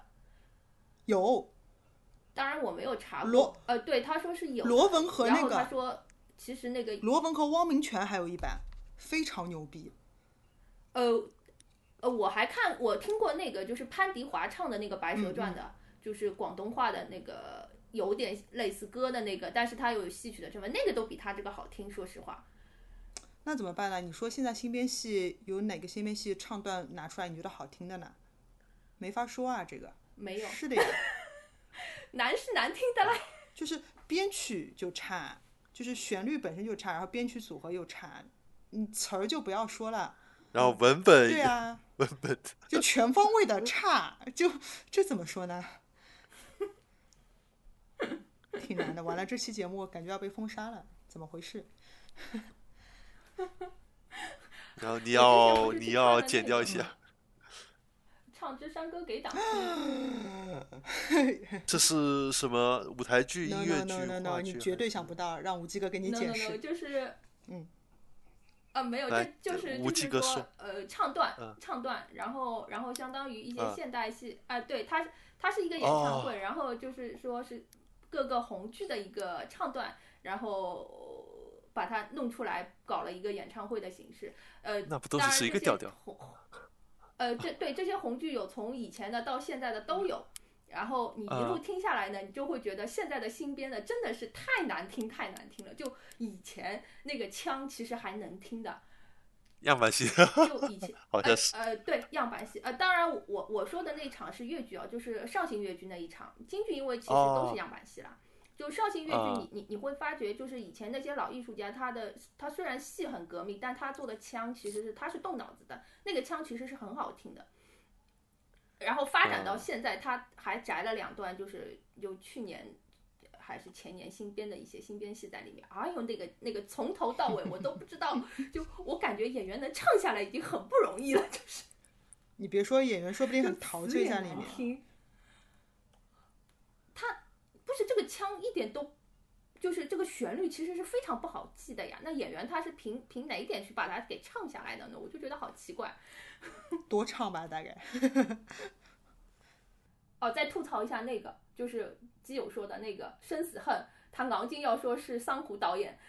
哪哪里啊？我忘了哪里说的。一条，哦哦哦哦就是那斗大的海报上面写着导演费默，然后下面的文字全部是桑弧导演的《生死恨》，气死人，真是的。桑弧不是朝阳吗？对啊，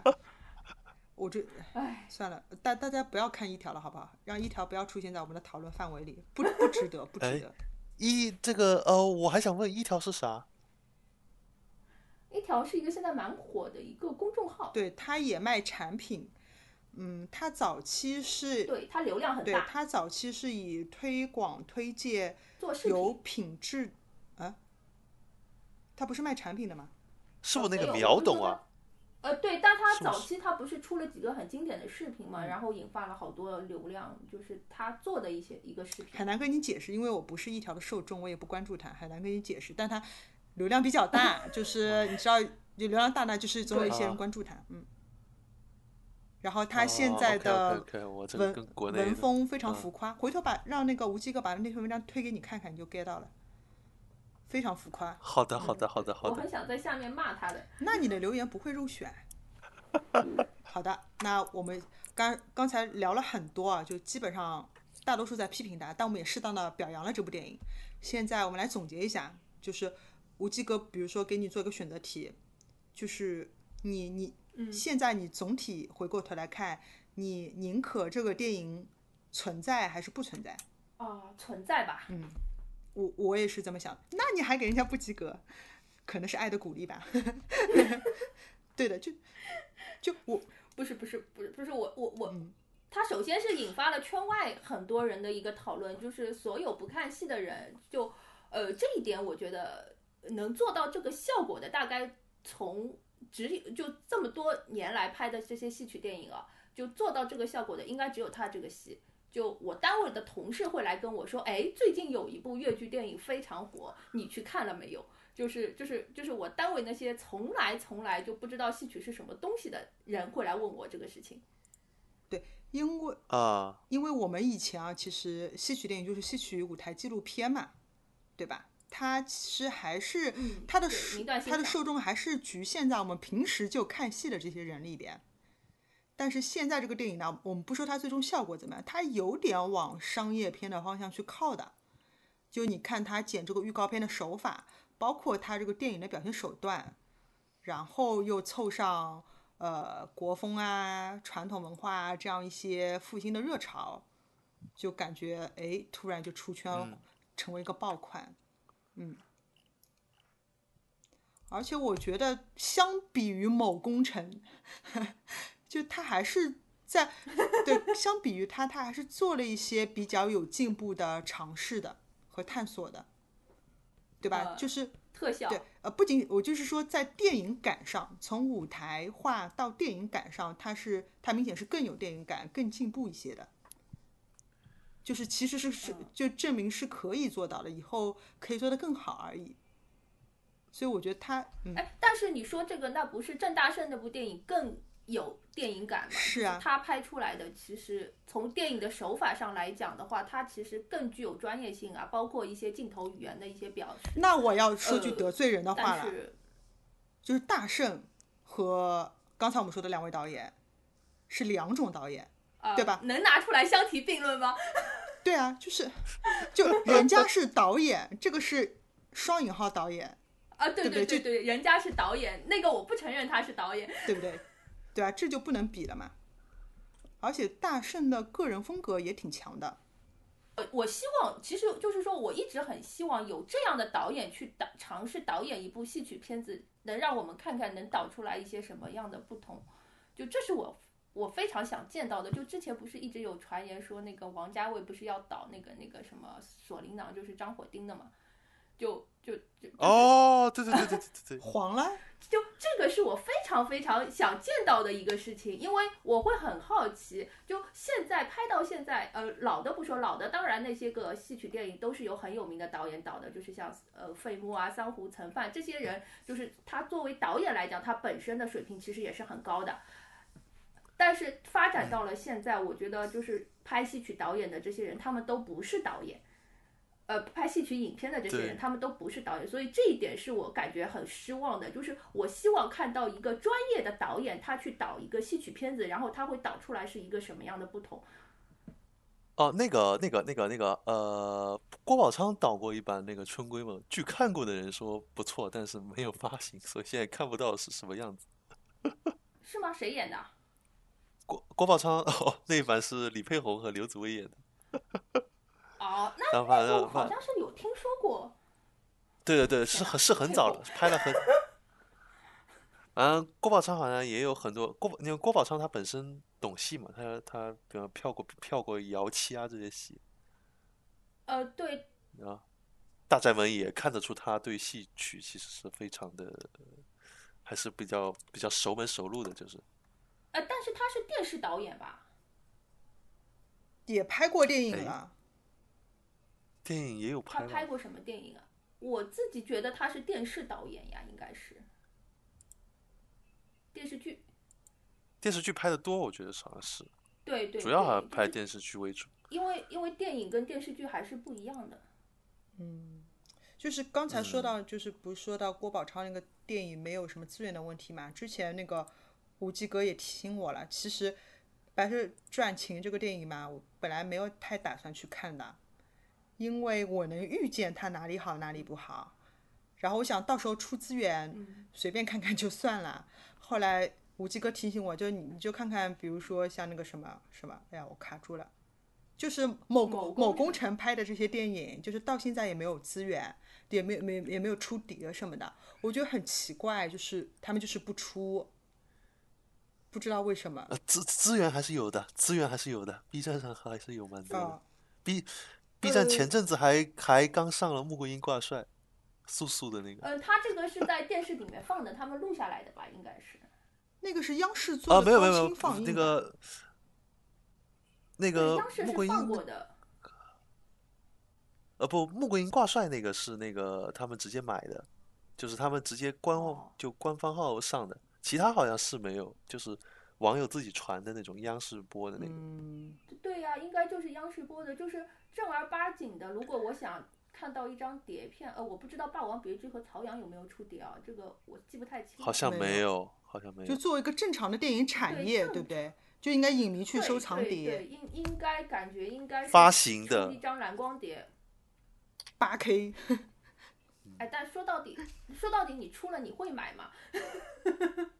呃，YouTube 这个 YouTube 上有了，哦哦，好的。朝阳朝阳那个好像是华人的一个什么法法国的华人 TV 哦，播的哦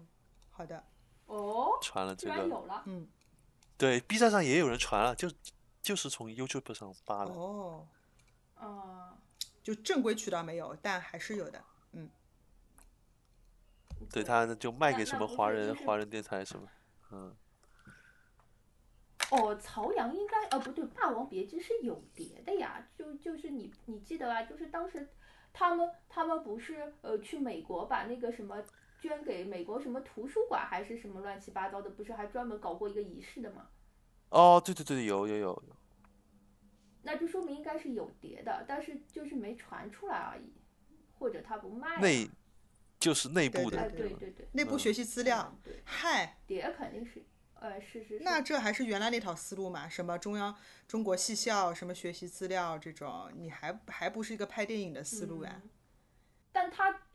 也没必要这么做呀，他可以预见的，就是他可预见性的，就就像我们看了当时看了这部电影，不就可预见性的就是预告片最佳嘛，是对吧？就没看之对对对前就有这个预预感，但你说作为他们这些拍电影的人来讲的话，他也有有有预，就就是知道他出了碟也不会有人买的呀嗯，嗯，他去出他干嘛呢？好好好，就这么说说，好吧，过过嘴瘾。嗯。这样一想，好像是是是是更希望像王家卫这样的导演来这样这样来来拍一部，然后一来看他我很希望看到，我想知道他们会有一些什么不一样的想法，就特别特别希望有这种。那看到现在，除了郑大圣拍过一个之外，其他的都没有。嗯，张艺谋倒是导了一个，从舞台美学上好像是有一点想法，但是 戏就不说了。那个什么什么什么那个那个那个，哎呀，那个叫天下归心看了 N 遍的那个，归心，哎，对对对对对，那个天下归心，他难道不是只是他那个舞？，他自己有导的，他呃他那个幕后那个他他他的舞台舞台是他导的，就是舞台设想是他，然后所有的其他的京剧有关的部分都是他们有专门的指陈导，然后陈林陈林仓吧好像呃，对，只有舞台的这一部分总的一个设想是张艺谋，张艺谋好像就来了一次，然后就说了一下关于这个导演阐述什么的，对，后面他就不管了，然后彩排的时候来了一次吧，应该是。哦，所以其实等于约等于就是设计了个舞台，然后然后挂了个名。那对对对，基本就是设计了一个你能看到的现在一个舞台的样子。当于是不是他设计，还是他手下助手设计，也不知道。好，最后象征性的，我来总结一下官方发言吧。就是总体来说啊，我感觉我可以代表无忌哥的心态，就是还是希望能够就是在戏曲电影上面看到更多的可能性和更大的进步的，对吧？我们希望有更多的这种作品出来吧，就是说越来越多不一样的东西，而且希望有各种导演去尝试这个，就就有不同的人拍摄，或者是总归是好的。然后对于戏曲来讲的话，你不管是这种，呃，怎么讲，就是。就是类似像国风这种我不太喜欢的这种出圈的宣传或者是什么，至少能让更多的人知道有这么一样东西的存在。对的。哎，其实我原来刚看昆曲的时候也是看白牡丹的，那还不是因为它宣传做的多嘛？是不是？这丢丢人的呃，对对 对，入坑过程。那后面还是就是有机会，有可能的话，还是会慢慢再看到更加正统的东西。对我入坑的时候，我看的是九九年的《牡丹亭》嘛，当然那个也是为了国际艺术节拍的，其实也不是传统的，就是也不是非常陈世传贞那个，呃，不是九九年三本的，就是参加国际艺术节的，就是上本是那个张军、沈一丽，中本请了岳美缇和李雪梅，哦找了一个京剧演员，然后下本是呃那个蔡正仁跟张敬贤的，这个是我当嗯时看的第一个现场的昆曲吧，应该是。就说到这个啊，之前我我因为虾丸最近刚刚上了小宇宙，然后我也不太上去看，然后就收到一个人的留言，他是在我们那个天柴那期下面留言的，具体我忘了，当中有一句他就会说，呃，他认为戏曲类的观众不应该是隐形的，我就觉得挺好的，就是就像我们刚才说到，就是很多戏，就是我们不管看各种话剧啊、音乐剧啊、电影啊，我走在街上都能看到宣传广告。那戏曲也应该，而不是只站在天禅这样就是专属于它的地方，而是跟别的东西应该同步的出现。就是就就挺好的，希望看到看到看到更大的宣传吧。好的，那最后进入我们的虾推荐环节。今天的虾推荐由虾丸的新嘉宾鬼君带来。今天那个讲讲了这个跟戏曲电影相关的这些内容啊，那我我们的最后也推荐一个，呃，相对来说也是以一种传统的戏剧与这种电影结合方面比较，我个人觉得是比较比较好的一个一个例子吧，就是呃，日本这个小田正浩导演的那个电影叫这个《心中天王岛》。那么这个是根据这个人形净琉璃改编的。人形净琉璃大家可以理解成是类似，呃，台湾布袋戏或者是就是木偶剧这样子的一一门艺术啊，有些是这样子。然后，然后心中的话呢是就是当时就是日本江江户幕府中期的时候，当时出了一个。呃，非常优秀的一个剧作家，他叫劲松门左卫门。那么劲松门左卫卫门呢，他原先那种他这种人形金琉璃，他这种的题材呢，相对来说是比较局限在这个历史啊、神话呀这类的故事上。那么他呢，开始就是说是开始就是把这个题材往这种普通民众的这种这种这种生活上去引导，呃，就就就去去创作。那么他就有了这种，有了一大堆非常典型的这种心中戏。那么心中呢，其实就是说是这个殉情啊，所以这个这个这个片名其实也可以叫《殉情天王岛》。呃呃，然后这个这个戏呢，它呃这这个电影，这个这个电影呢是我非常喜欢的这个日本的一个女演员岩下智麻她主演的。然后她这里呢运用了很多，就是她这里就是有很多这种呃这种就在镜头美学上，它很非常突出这种这种光与影，然后明与暗的这种这种这种协调，然后来突出一些部分的景致与场景啊这样子。然后还有就是说像这个呃，他在这里还用了这个黑子。然后，如果熟悉的大呃，就黑子就是就是就是类似于那种，呃，就就就就就就是穿着黑衣，然后呢来布置场景，然后然后有时候给演员打个下手啊，那个那个在戏曲里是叫啥？我也想不起来了。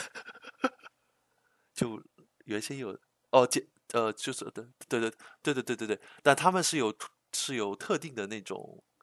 呃特定的服饰，就是。面上披着黑纱，然后，然后穿着黑衣这样子，然后，呃，你像后来这个这个，反正在日本现在也能见到吧，像像一些舞台剧的演出也会特地用这个元素，或者是那个超级变变变里好像也有，然后，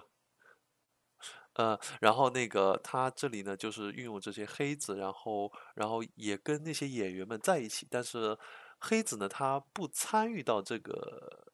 这个这个剧情当中，但是他会在演员的四周出现，然后布置场景，或者是帮助演员去完成一些动作啊什么之类的。然后具体的这个我就不剧透了，大家如果有兴趣的话可以去看。听说呢，这个上海那个国际电影节吧，好像是最近也也也在上这个，也也要上这个电影啊，好像还能买到票。然后大家那个如果有兴趣的话，可以去去去购买这场电影的票，啊，应该会给大家带来，就是大家可以去通过这部电影来去感受到这种如何将这种传统艺术跟这种影像美学的这种结合的魅力吧。那晚了，那估计等我这个节目剪完，我们上海电影节已经结束了。电影节已经结束了。我加油啊，加油！如果结束了也不能怪我，好吧？今天的节目就到这里。为了能够让您更加及时、完整的收听到虾丸的播客内容，我们非常推荐您使用泛用型播客客户端来订阅我们的节目。当然，同时您还可以通过喜马拉雅电台、荔枝 FM、哔哩哔哩这几个平台来收听。如果您喜欢我们的节目，欢迎通过 PayPal 或支付宝的捐赠来帮助我们一起分担服务器的维护费用。我们的账号信息也是沟通邮箱，是 dreamtalk@outlook.com。详细信息我们会写在每一期的节目简介里边。那么今天非常感谢两位嘉宾，我们下期再见啦，拜拜。非常感谢，嗯拜拜拜拜，大家拜拜拜。拜。